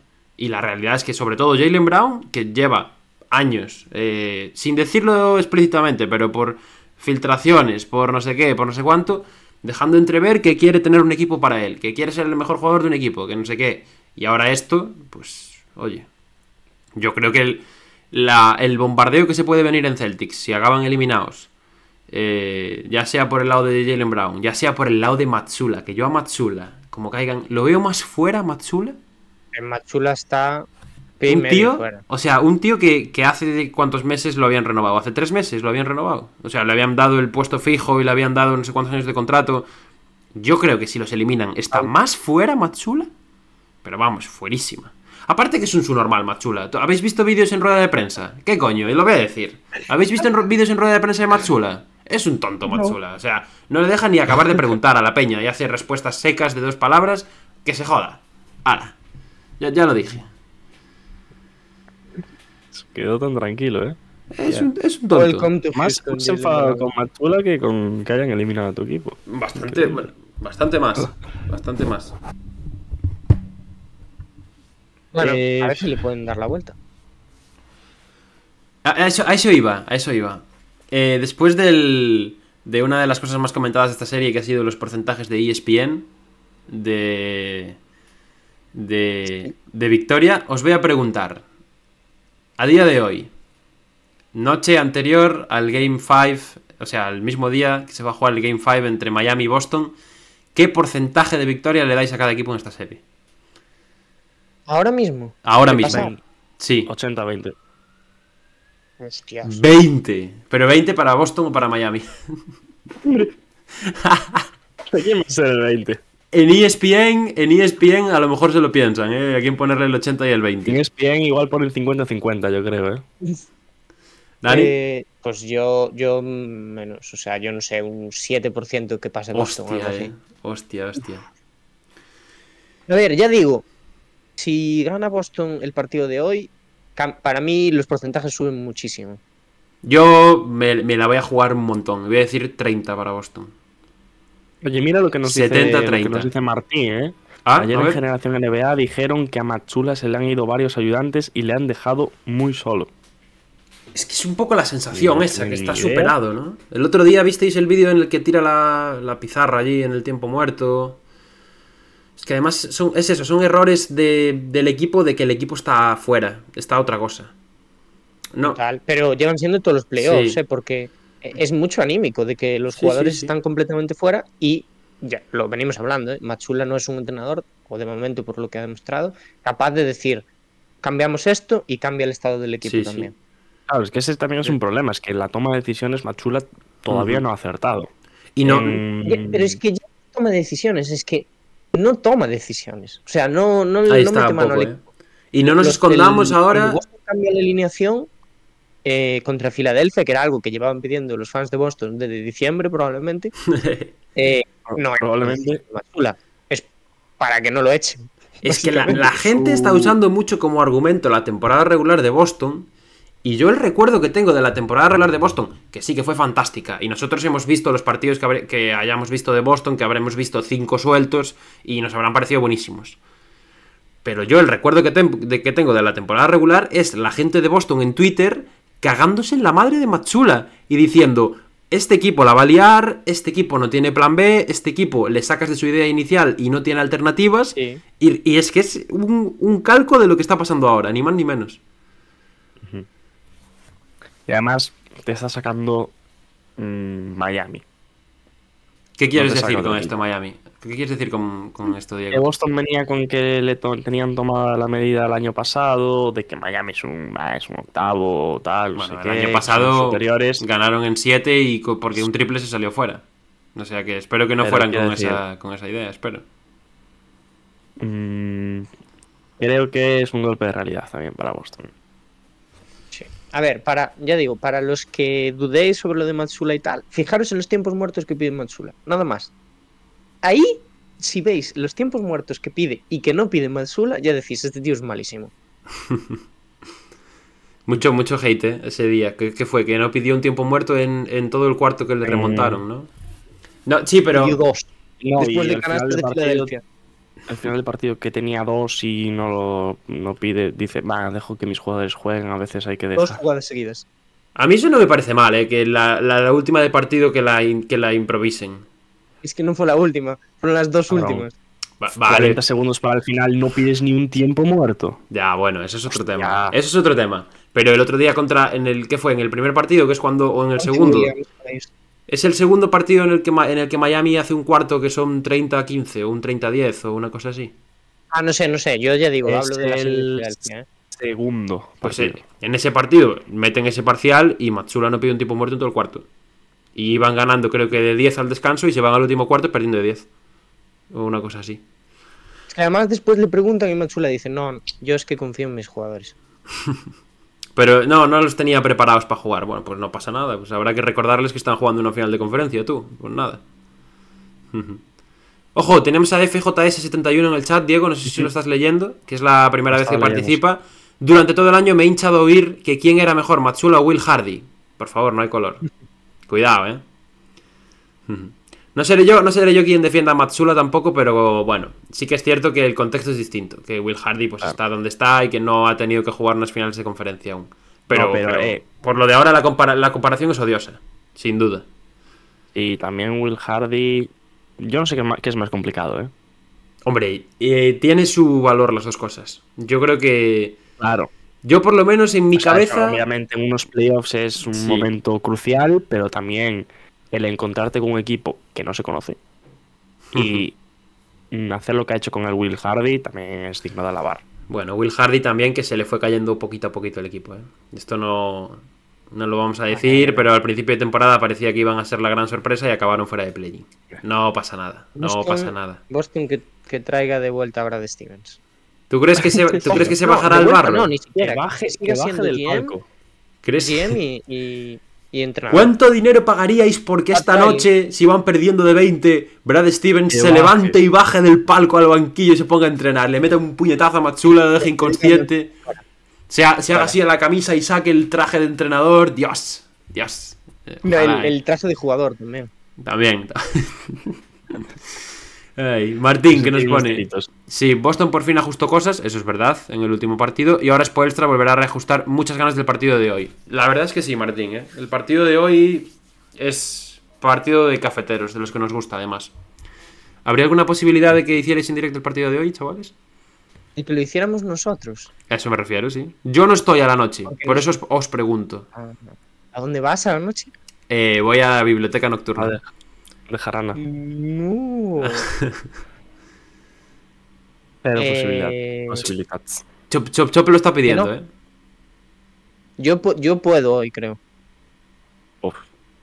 Diego, enróllate. Bueno, gente, lo, lo- le dejamos tiempo a Diego para que se lo piense. A la tarde, si se, matas. si se hace el partido, a la tarde tendréis un anuncio en Twitter. Si ponéis exclamación redes en el chat, nos podéis seguir en Twitter para enteraros de si hacemos reacción del partido esta noche o no. Dice Michael, no sé si lo habéis dicho porque se ha tenido que ir, pero tenemos, pro- o sea, debe de haber problemas bastante serios en el vestuario de los Celtics. Eh, sí, es, es de lo que estamos hablando. Correcto, Michael. Acabas de resumir nuestros últimos 25 minutos de, de conversación. Tranquilamente. Sí, sí, sí, sí. Eh, no sé. Cositas de esta serie, algo más que queráis hablar. Gabe Vincent. em, Uf. Ojo, sí. Gabe Vincent, eh. Vincent, Vincent es, es- bueno, el- todos los secundarios de, de Miami. ¿cómo Kyle Lowry, eso, eh. eh? Kyle Lowry, por Es favor. una maquinaria. Un Gabe Vincent, por cierto, que también se torció el tobillo en el anterior partido, ¿eh? Igual. Igual para, para el de esta noche ahora nos sorprendemos con un informe de que no está. Pero bueno. Vincent, Struz. Martin, ¿eh? Vaya qué Martin. contrato va a pillar Martin, Oh. tú. Imagínate, si Caleb Martin es mi titular en el básquet mundo ya. ¿Ah, sí? Buah, Sí. yo no, no Tú cambié. te la jugaste un poco, eh, Dani. No cambié el mundo Es que yo, lo ¿eh? hice mal porque pensaba que la jornada empezaba un día que no empezaba. Hostia. Claro. Tú hostia, pusiste ya equipos de finales. Sí, Y Sí, porque pensaba que iban a eliminar. Yo estoy pegando jaimitada. Ujú. Bueno, Hasta Duncan Robinson está teniendo minutos. sí, sí, sí, sí. Martín, una liga tan innovadora como la NBA me sorprende lo, lo conservadora que es con los entrenadores. Los que han echado siguen sonando para los otros equipos. Es lo que tiene un poco el ca- el el estatus, yo creo, Martín. Eh, Doc Rivers, me salió un meme ayer en Twitter bastante gracioso que era el del Ferrari en la casa destartalada que pone el anillo de Doc Rivers dentro del historial, de su historial como entrenador, ¿no? Que es un poco... Yo creo que es, es un poco es un poco así. Y, ah, se queda en casa. ¿y visteis el de eh, Chris Paul y Doc, cuando salió lo de que Doc Rivers era un finalista? Bueno, ya hablaremos de esto más adelante porque tenemos una diapositiva de los entrenadores. Eh, hablaba de, de Doc Rivers y Chris Paul fusionándose para generar el mayor choke de la historia del baloncesto. Eso sería... Podemos tener una secuela de Chris Paul eh, Amazing Triple to Cut the Lead. Eh, ¿De qué? ¿De cuántos puntos puede Pero, ser? De 70, ¿no? Pero ya ha evolucionado ese meme, Dani. No sé si lo sabes. Sí, sí, ya. Hay Ahora- trilogía ahora, ya lo sé. Ya lo sé. De momento hay trilogía, ¿no? Ahora vamos a ver si hay una cuarta entrega. Vamos a seguir, ¿no? Pasamos esto ya, Diego. Vamos a seguir, venga. Por cierto, antes de, antes de pasar, bueno, ya hemos pasado, pero antes de pasar, eh, ¿queréis cambiar la, bueno, la porra? Yo dije, yo dije El 2-4 pronóstico. Boston, o sea que ya cagué, pero Yo me quedo con el mío, ¿no? Creo que yo se lo daba a Miami, así que me quedo. 4-2 decías tú, Diego. Pues mira, sí. es, no sé, o sea, yo nunca he puesto por Boston en las series que van y la primera que he puesto, pum, en la cara. En fin. Cuidado, cuidadito.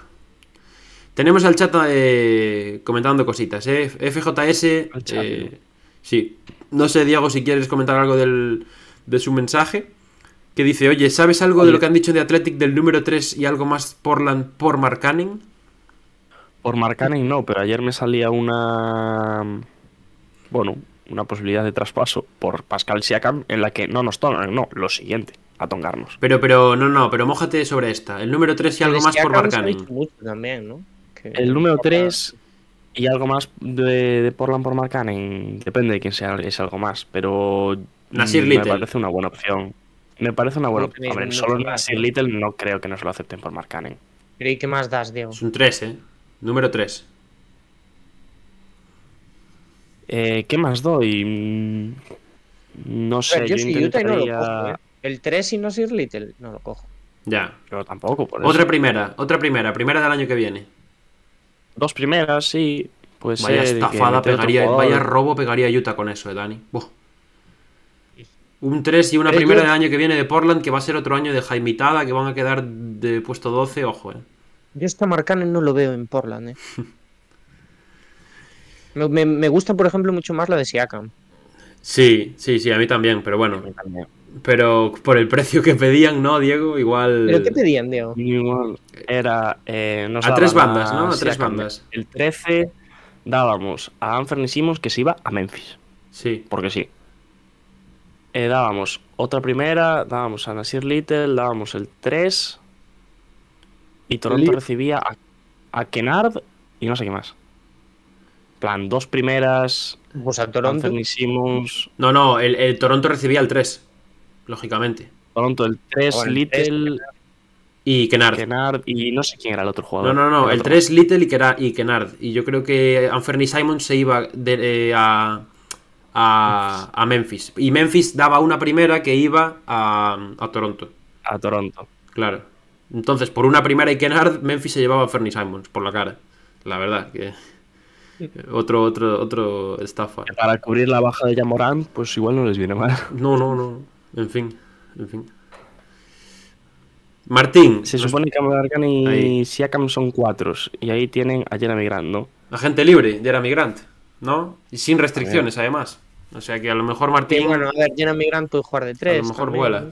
No estoy seguro, ¿eh? pero creo que es agente libre sin restricción. Lo voy a mirar.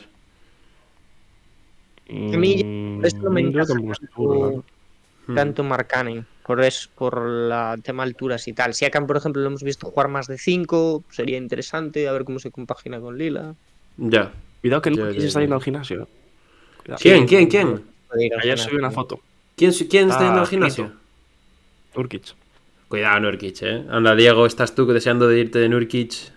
Qué Me rata. vuelvo a ilusionar con Nurkic. Sí, según Hoops Venga, Hype, eh, no tiene. O sea, es agente libre sin restricción ninguna Jeremy Grant. Los que sí que tienen opción, creo que es de jugador, son Cam Reddish, Thibault y John Butler, que no sé quién es. Ah, no, son, son qualifying offers, o sea, son restringidos. Restringidos. Podría igualar. eh, Portland.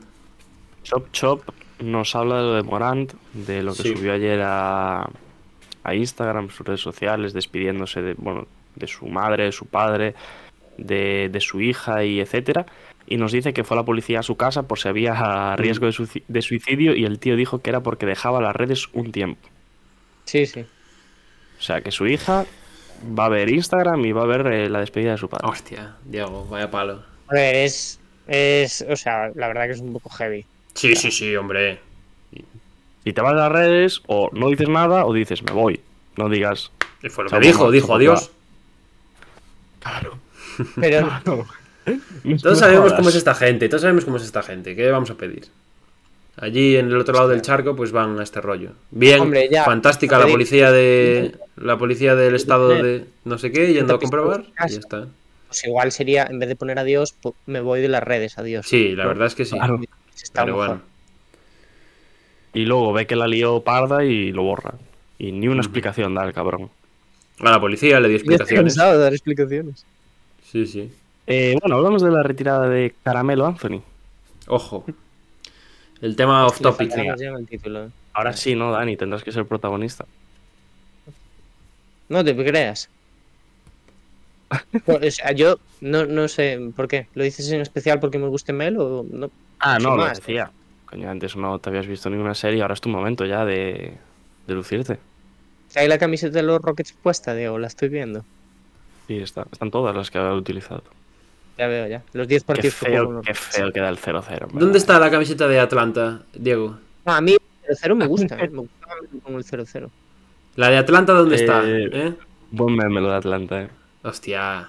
Si lo subieron hasta ellos, subieron la foto de la camiseta Sí, sí, y. sí. Hostia, tío. Habría sido increíble. Buenísimo.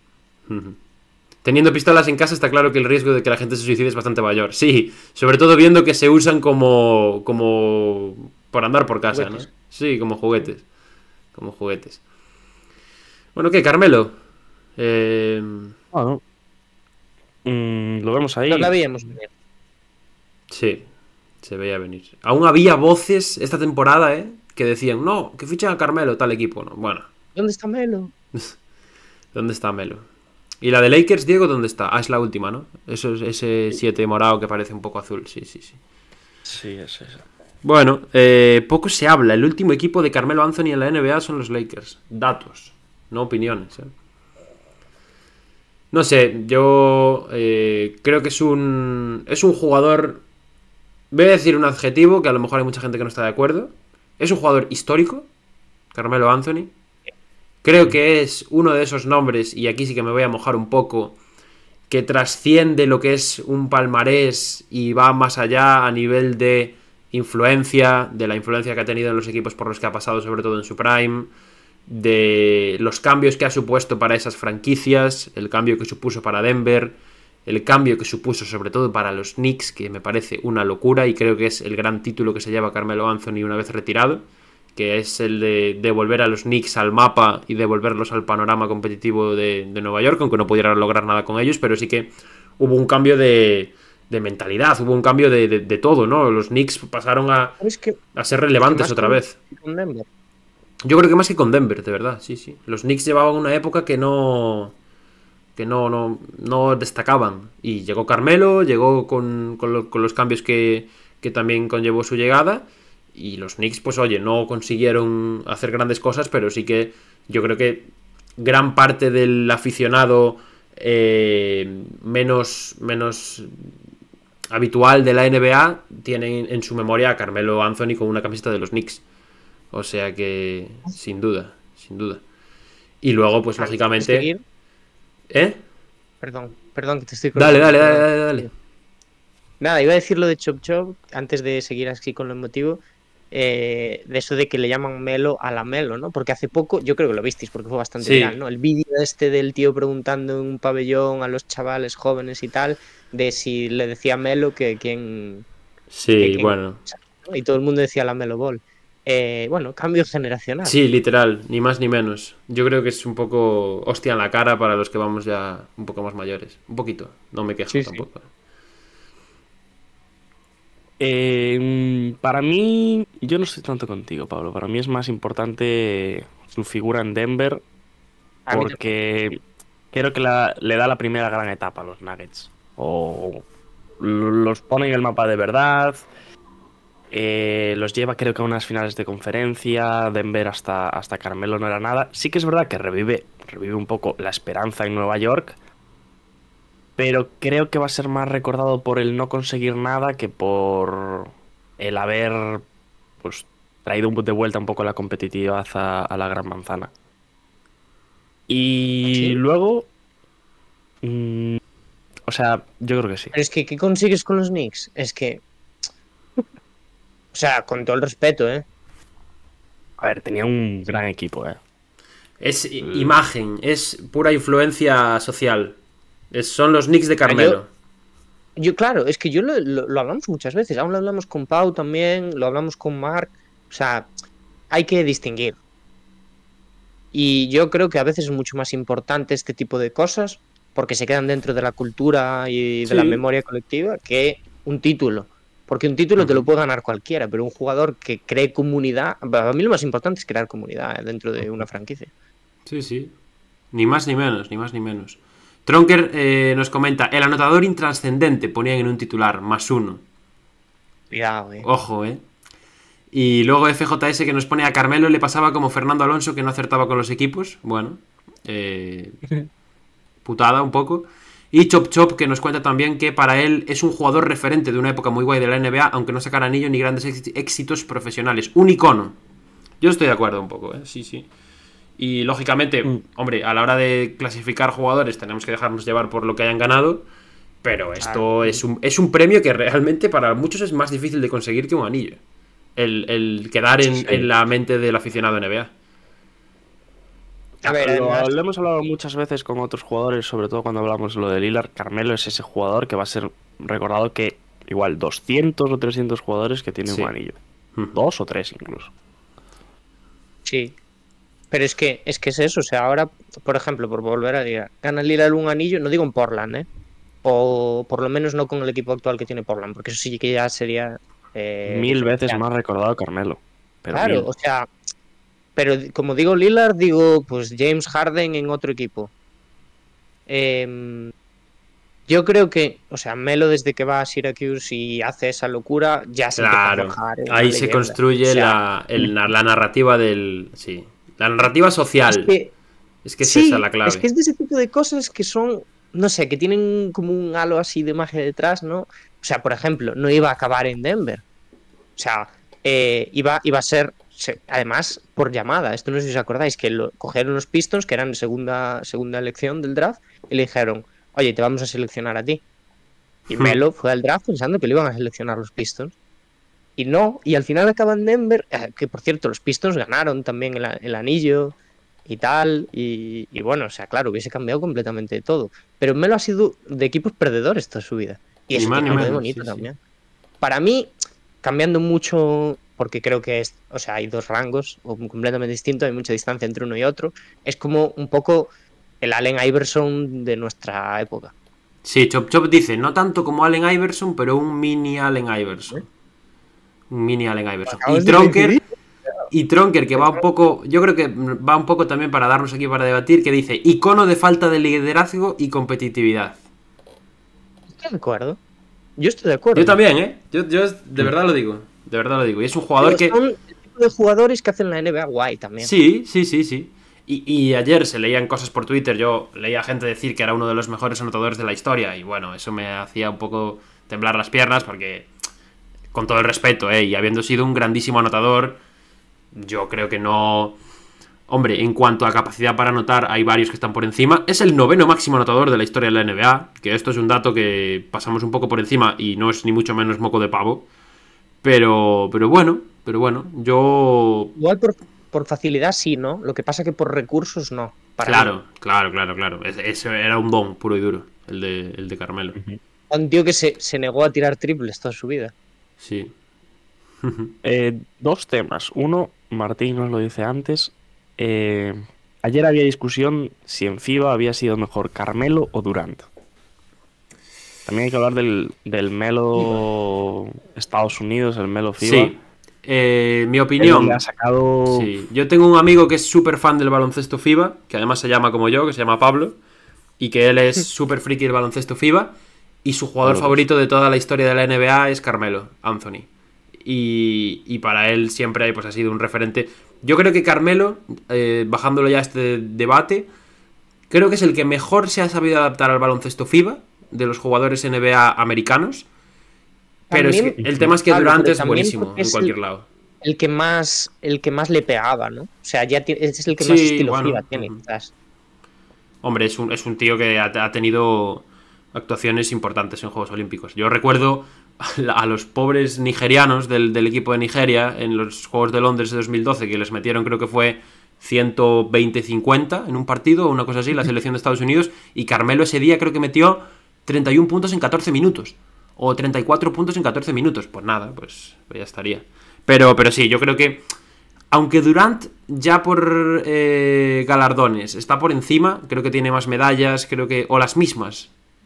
Creo que tiene las mismas. La del 2008-2012... No sé. No, tiene la del 12, la del 16 y la del 20, 21 de, de Tokio. O sea que estarán ahí ahí, pero bueno, yo creo que lo superará. Si va sobre todo a las Olimpiadas del año que viene, entiendo que lo acabará superando. Pero bueno, Dame un minuto, que vengo ahora. perfecto, Dieguín, perfecto. ¿Tú cómo lo ves entonces, Dani? ¿Durant o Melo? Yo, o sea, yo en- entiendo completamente ¿eh? la gente que dice, y yo estoy totalmente de acuerdo con que Melo ha sido un jugador Lo voy a poner en sea, una encuesta por el chat mientras, mientras cuentas. en muchos tramos no ha sido una superestrella. O sea, no, no es un jugador que vaya a estar muy arriba en un top histórico. De hecho, eh, yo creo que lo vi ayer o algo así, de Athletic, no sé si lo puedo buscar así rápido. Puedes buscarlo, pero... pero... De Athletic, eh, no sé exactamente en qué posición lo tenía. Ah, cuando hicieron el top este, mira, lo tengo aquí. Cuando hicieron el top este de, mm, de, de la NBA 75, ¿no? Eh, que eso no sé si incluía, no sé si hicieron su propio top o incluía los 75 que había escogido la NBA. Creo que es su propio top. Lo tienen 63. Bueno, Cuidado, es eh. debatible, ¿no? Es Sí, debatible. sí, sí, sí. Eh, yo creo que, pues eso, o sea, ha trascendido por muchísimas cosas, eh, sobre todo también porque es un jugador que ha sabido llevar muy bien su marca, ¿no? Pues la cinta en el También, pelo, también. Hombre, en el brazo, Hoodie, Hoodie Melo. el, el- claro, el estilo Sí, de juego. sí, sí, sí. Ha sido un jugador también que ha tenido por sus polémicas, sus tal. Me acuerdo aún hace poco lo del banquillo, ¿no? Que le decían, eh, ¿vas a salir del banquillo? Y decía, ni de broma, salgo yo del banquillo. No sé, este tipo de cosas. Para mí, o sea, es un jugador que yo no voy a olvidar nunca. Que no ha sido un ganador, desde luego, nunca. Pero tiene también, es bonito, ¿no? Eh, Que, que los perdedores estén por aquí. Sí, sí, sí, sí. Y tenemos Y dos los incógnitas. perdedores estén por aquí y entro justo. Y entra Diego. Que los Venga. perdedores estén por aquí. Fantástico, fantástico récord. Eh, dos incógnitas, ¿no, Diego? En, en lo que. Sí. En lo que comentas ahí de en lo que ponemos en la diapositiva. La primera, la del Hall of Fame, que yo creo que está bastante clara, viendo sobre todo el. Hombre, el nivel que hay que tener para entrar al Hall of Fame. Sí. Pero. Pero hay otra que a lo mejor, no sé, yo para mí tampoco hay debate. busqué. Tiene de un 1 de posibilidades, tiene un 0,98 en Basketball Reference. Sí, pero bueno, Basketball Reference le da un Ah. 75 a. de Angelo Russell. O sea que. Sí. Sí, eh, si entras en Basketball Reference te sorprenderás de los porcentajes que tiene la peña para entrar al Hall of Fame. O sea, hay gente que... No, no gente que haya sido mala, pero gente con... Bueno, con un nivel decente que tiene un se- 60% de entrar al Hall of Fame o 70%. Una cosa Que así. No lo he visto nunca eso, la verdad. Lo voy a buscar. Mientras ir, ir leyendo al chat, que hay varios que han preguntado cositas. Y yo mientras lo busco. ¿Creéis que para que un anillo tenga valor hay que estar en la rotación? Hombre, Tiene más valor cuanto sí, más arriba estés. cuanto ver, más juegues y mejor, sí. Hombre, Udonis Haslem yo creo que es- tendría valor su anillo también. Y no estoy de coña, ¿eh? Ya, pero Es es que distinto. Es, y Mm. Haslam es imagen de Miami. Es carácter, es liderazgo, es tal. Pero por ejemplo, Patrick, es- Patrick McCaw, que hace unos años ganó tres o cuatro anillos seguidos sin jugar un vale. minuto. Quiero decir, Estoy de acuerdo. Sí. Pero bueno, aún, ya digo, aún siendo rotación, para estos jugadores que han sido superestrellas, no tiene, tan, no tiene tanto valor para mí, ¿eh? Si, ya digo, si Melo gana ahora con los Lakers y tal, es que hay muy pocos jugadores así. Muy No. pocos jugadores que se hayan creado ese estatus de, aunque no tenga anillo, yo puedo ser quien me dé la gana ser. O sea, históricamente hablando dentro de la NBA, voy a ser ah, sí, sí, sí, total- igual totalmente. de bueno, eh, igual de recordado, gane un anillo o no. Sí. Ya digo, o sea, muchísimo, por ejemplo, muchísimo menos competidor que Butler, muchísimo menos ganador, muchísimo tal. Aunque Butler gane un anillo 2, Melo va a seguir siendo más recordado que Butler. Bueno, ¿tú crees? No tengo Yo duda. ahí tengo mis Ninguna dudas. duda. Yo, no te- yo ahí tengo mis Yo dudas. cero dudas. Butler está siendo un Melo jugador. tiene una base de fans que es. Sí, pero. Butler ahora mismo está ganando mucho también. ¿eh? Y aunque no te guste Melo, el, en el ajo ahora. ¿Quién se va a acordar no de Butler en guste 10 años? Melo, Depende de lo que tiene gane. esa historia. Depende de lo que gane. No las tengo Ah, yo eh. conmigo, ¿eh? Yo creo que también estoy con Pablo, depende de lo que gane. Si ahora Hmm. te gana este vale, y te si gana tres anillos seguidos, sí, vale. Vale, y te marca unas finales históricas, pues obviamente se le va a recordar. Es que ya se marcó unas finales históricas, pero las perdió. Bueno, Basketball. Reference, eh, pequeño inciso, le da más posibilidades de Hall of Fame a Carl Anthony Towns que a Derrick Rose. Podemos seguir. Pocas, pero sí. Más. Eh, es curioso que hay críticas eh, a la defensa en NBA y la gente de NBA que destaca en FIBA, tipo Carmelo Navarro o los Hernán Gómez, no defienden un pimiento. Ah, vaya melón. Uy, Ya, vaya melón acaba de abrir Martín. ¿Será que a lo mejor la NBA sí que se defiende, no? Digo, ¿eh? Nah, no creo. ¿Tú crees? Tú- Sí. A lo mejor no. Igual me, me patiné, patiné, yo creo.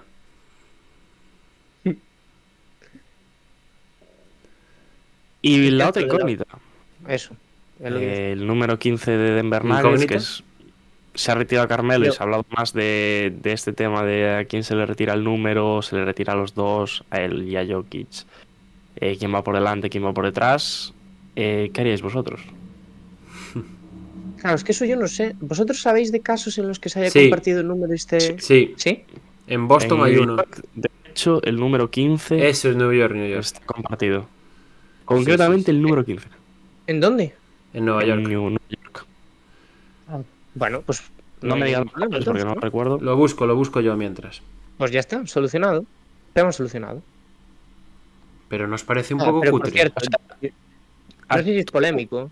Tú, si, que- si dejan hacerse dos, lo haces. Yo, sin duda. Y a Jokic se lo retiraba ya mismo. O sea, Jokic, te lo retiro y que lleves otro. ahora tan pronto ganar el anillo, se lo retiraba. Para el año se coge otro número, se lo vuelvo a retirar. Otro, otro más, así, continuamente. De Pearl Eh, Monroe para mí- y Dick Maguire. Reparte, o sea, se reparten el dorsal 15 en los Knicks. Está fácil. ¿Por qué? ¿Vosotros no lo haríais? Digo. A mí me cuesta un poco, tío. Yo, sin duda. A mí Es que lo que está haciendo hostia, tío, Jokic. Es que el, jugador que va a 21, ser Jokic. 28 años. El jugador que va a ser Jokic, ¿de verdad vas a compartir su dorsal con otro jugador? Es que ahora, ahora, Un partido ya. ahora mismo te diría.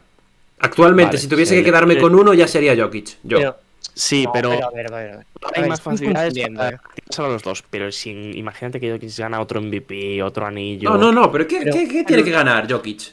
Jokic se Pero, retira ver, hoy y ya tiene que estar por encima de Carmelo para retirar el dorsal, ¿eh? Sí. Ah, sí, bueno. sí, pero, Vale, vale. pero yo hoy en día vería que se le retirasen a los dos, por lo que significó Carmelo también para Nuggets. Pero es que si Jokic eh, sigue avanzando y sigue creciendo a nivel franquicia, a nivel histórico también dentro de la NBA, luego se te va a quedar la mítica comparación de eh, el meme este, que son tres dragones y uno es así. ¿Sabéis a que me refiero, no? Ay. Hostia. Pero escúchame. Pero, a ver, este debate lo está viendo porque comparten números. Si me lo llevase el 2, no tendríamos problema, ¿o qué? Obviamente. Pero no, yo, No, yo no lo pero- entiendo. O sea, vale, están los números al lado, pero ¿y qué? Quiero decir, pero es que esto pasa con todo, ¿no? O sea, al final eh, es lo mismo que, que, yo qué sé, pues cuando le retire, no, el dorsal de Pau está también con el de Kobe, ¿no? O sea, quiero decir, Pero no son el mismo. ya lo sé, pero son el mismo porque los dos escogieron el mismo, pero no estás comparando. Ya. Bueno, no sé. Es que yo, No sé, Difícil, no sé, me voy a meter en más polémica y yo creo que aquí ya me vais a matar, pero yo retiraba el de Nueva York también. El 7. siete. Estoy de acuerdo. Sí. Yo estoy de acuerdo. Lo dije Ah, bueno. antes. Para mí el Carmelo Prime, el Carmelo más, re- re- más memorable es el de Nueva York. Y no No nos confundamos con Yo- Nueva York, ¿eh? que nadie venga diciendo que Nueva York es una franquicia histórica. Nueva York lleva sin ganar un anillo ¿cuántos años? O sea, Ya, ya. yo creo que en Nue- en Nueva York hay que considerar la retirada dorsal de Carmelo. Mira, FGJS nos dice eh, que en Denver, en Denver no se lo van a retirar porque eh, le parece recordar que no salió muy bien de la franquicia. Ah, es otro tema ese. Es otro tema. La- es, además, eh, FJS es la, es la excusa perfecta para no retirárselo. Para decir, no, Ya. bueno, pues ahora Jokic solo, ¿no? Cuidado, cuidadito. Bueno, aparcamos este tema y vamos al Sí, que vamos- del día. Vamos a, a cerrar con un clásico de Hackashack que vuelve, ¿eh? Un título histórico de este programa. Los OGs recordarán cuando hace dos temporadas titulamos siete semanas seguidas con este título. Diego, por favor. Eh, me, me gusta más el título de la izquierda, la verdad. Pero vamos a hablar de, de baile de banquillos. Baile de que está banquillos. siendo un tema de moda últimamente. Mm, principalmente de dos, que es de los que se ha sabido, o por lo menos. Mm, que yo Más activamente, hay- ¿no? Más, de forma más activa. Sí. Que hay ya candidatos Y la- conocidos. Se lo lleva lo Bajini. Chop Chop, ¿tú a quién quieres? Milwaukee ¿Quieres a Nick Nurse? no? Por lo que veo. Milwaukee Phoenix Suns. Chop Chop dice que parece que quiere a Nick Nurse. Sin duda, o sea, para mí no hay ninguna Claro. duda. ¿Qui- ¿Quién no va a querer a Nick Nurse, no? que quieren traer a un tal Jordi. Oye, yo- Chop Chop, un respeto a Jordi Fernández, por favor. Entrenador español, digo, por ¿eh? ejemplo, aquí, aquí no está sonando Vogel. Yo, yo, si no es Nick Nurse, el segundo que pongo es Vogel. ¿A dónde? En tienes, Phoenix. Si es finalista. En cualquier lado, Pablo, en cualquier lado. A mí tengo que decir que la opción Atkinson me gusta mucho también. Yo siempre he sido muy de Atkinson. ¿Para cuál? Para en, en Milwaukee no me disgustaría, pero yo creo que Milwaukee, por los tweets que se han soltado, da toda la sensación de que Nick Nurse está amarrado, amarrado allí. Es que le pega mucho a Milwaukee. Nick Yo Nurse. creo, Mil- Milwaukee con Nick Nurse, yo lo digo aquí, fa- favorito y candidato al anillo el año que viene. Ya, bueno, también este. Por eso, pero este, pero con, con Nick Nurse reforzados de, de calle. Ya, ya veremos qué refuerzos llegan a Milwaukee. A mí, eh, Nick Nurse es el candidato número uno. Luego hay dos escalones y están el resto. Puede ser, ¿eh? Para Es que cuando- ver, de- es verdad que lo de Kenny Atkinson a Phoenix me pega. ¿eh? Pero no suena para Phoenix. Ya, ya, pero me pega.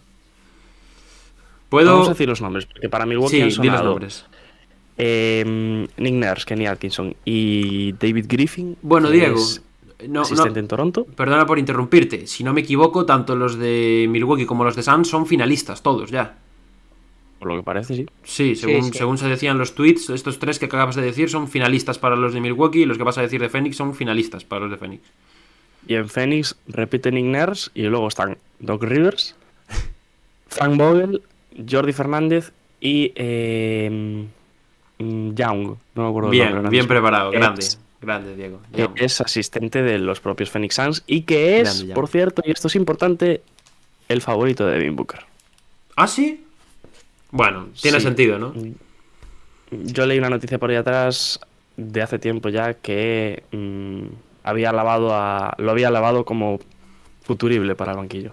Ojo. Chop Chop, Doc Rivers. Es para matarse si va Doc Rivers, eh. ¿Queréis que, escúchame, queréis que haga una fumada muy gorda aquí? Que creo que puede pasar y veo. Es que la NBA es muy así. Voy a decir una cosa. Que me enfoque la cámara, por favor. No podemos poner un primer plano, desgraciadamente.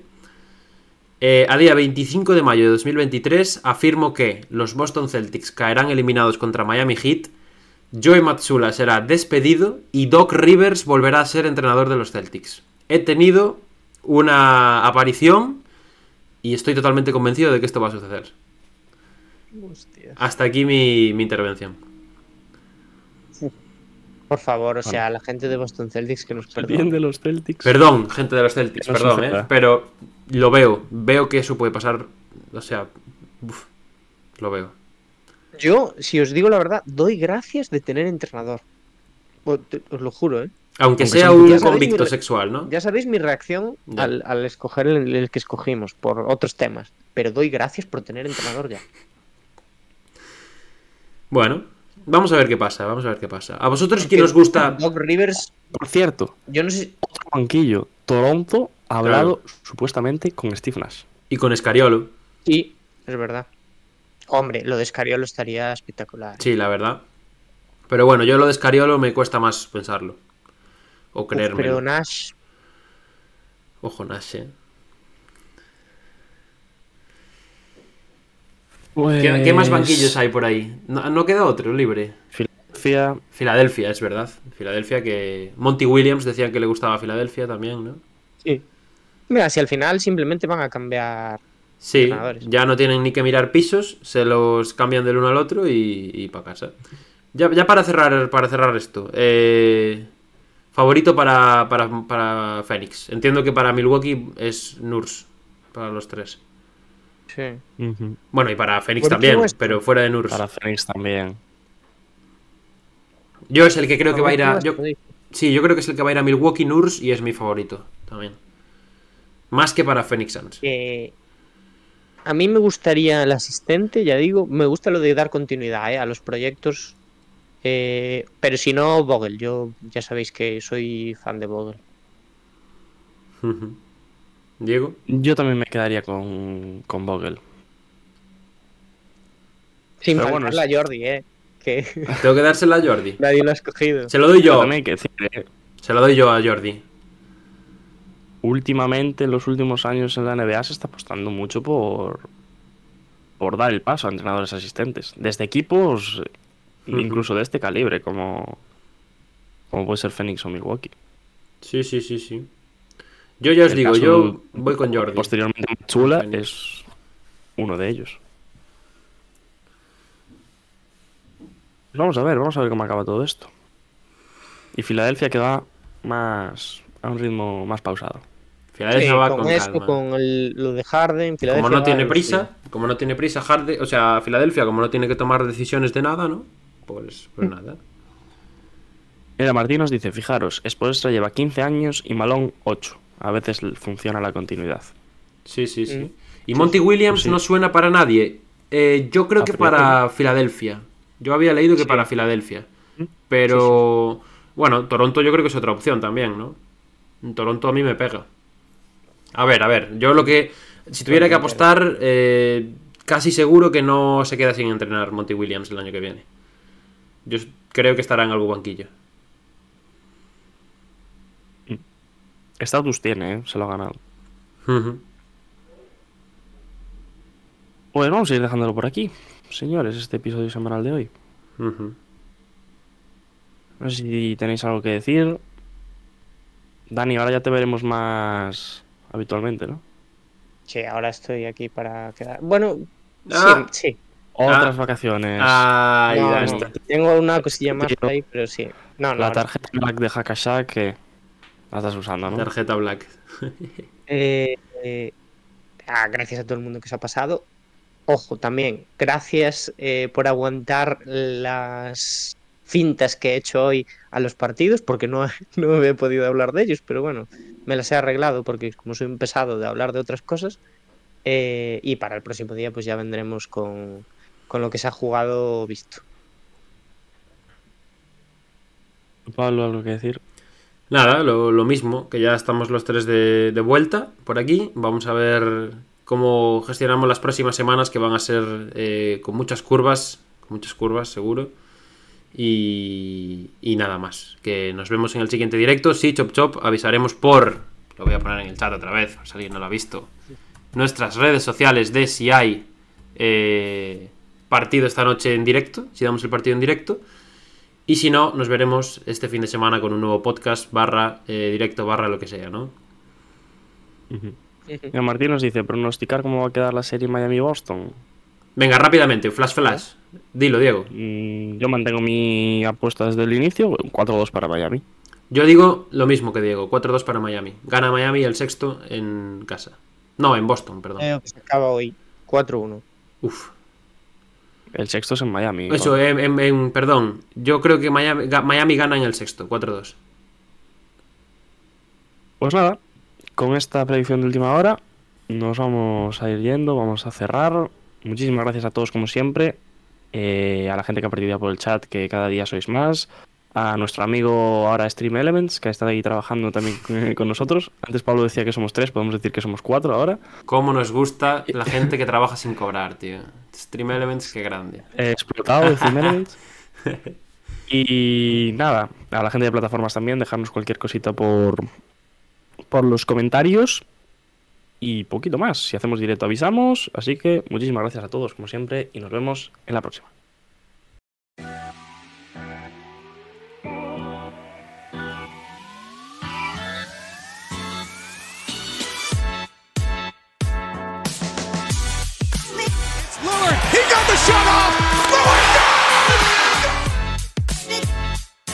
Harden trying to get free.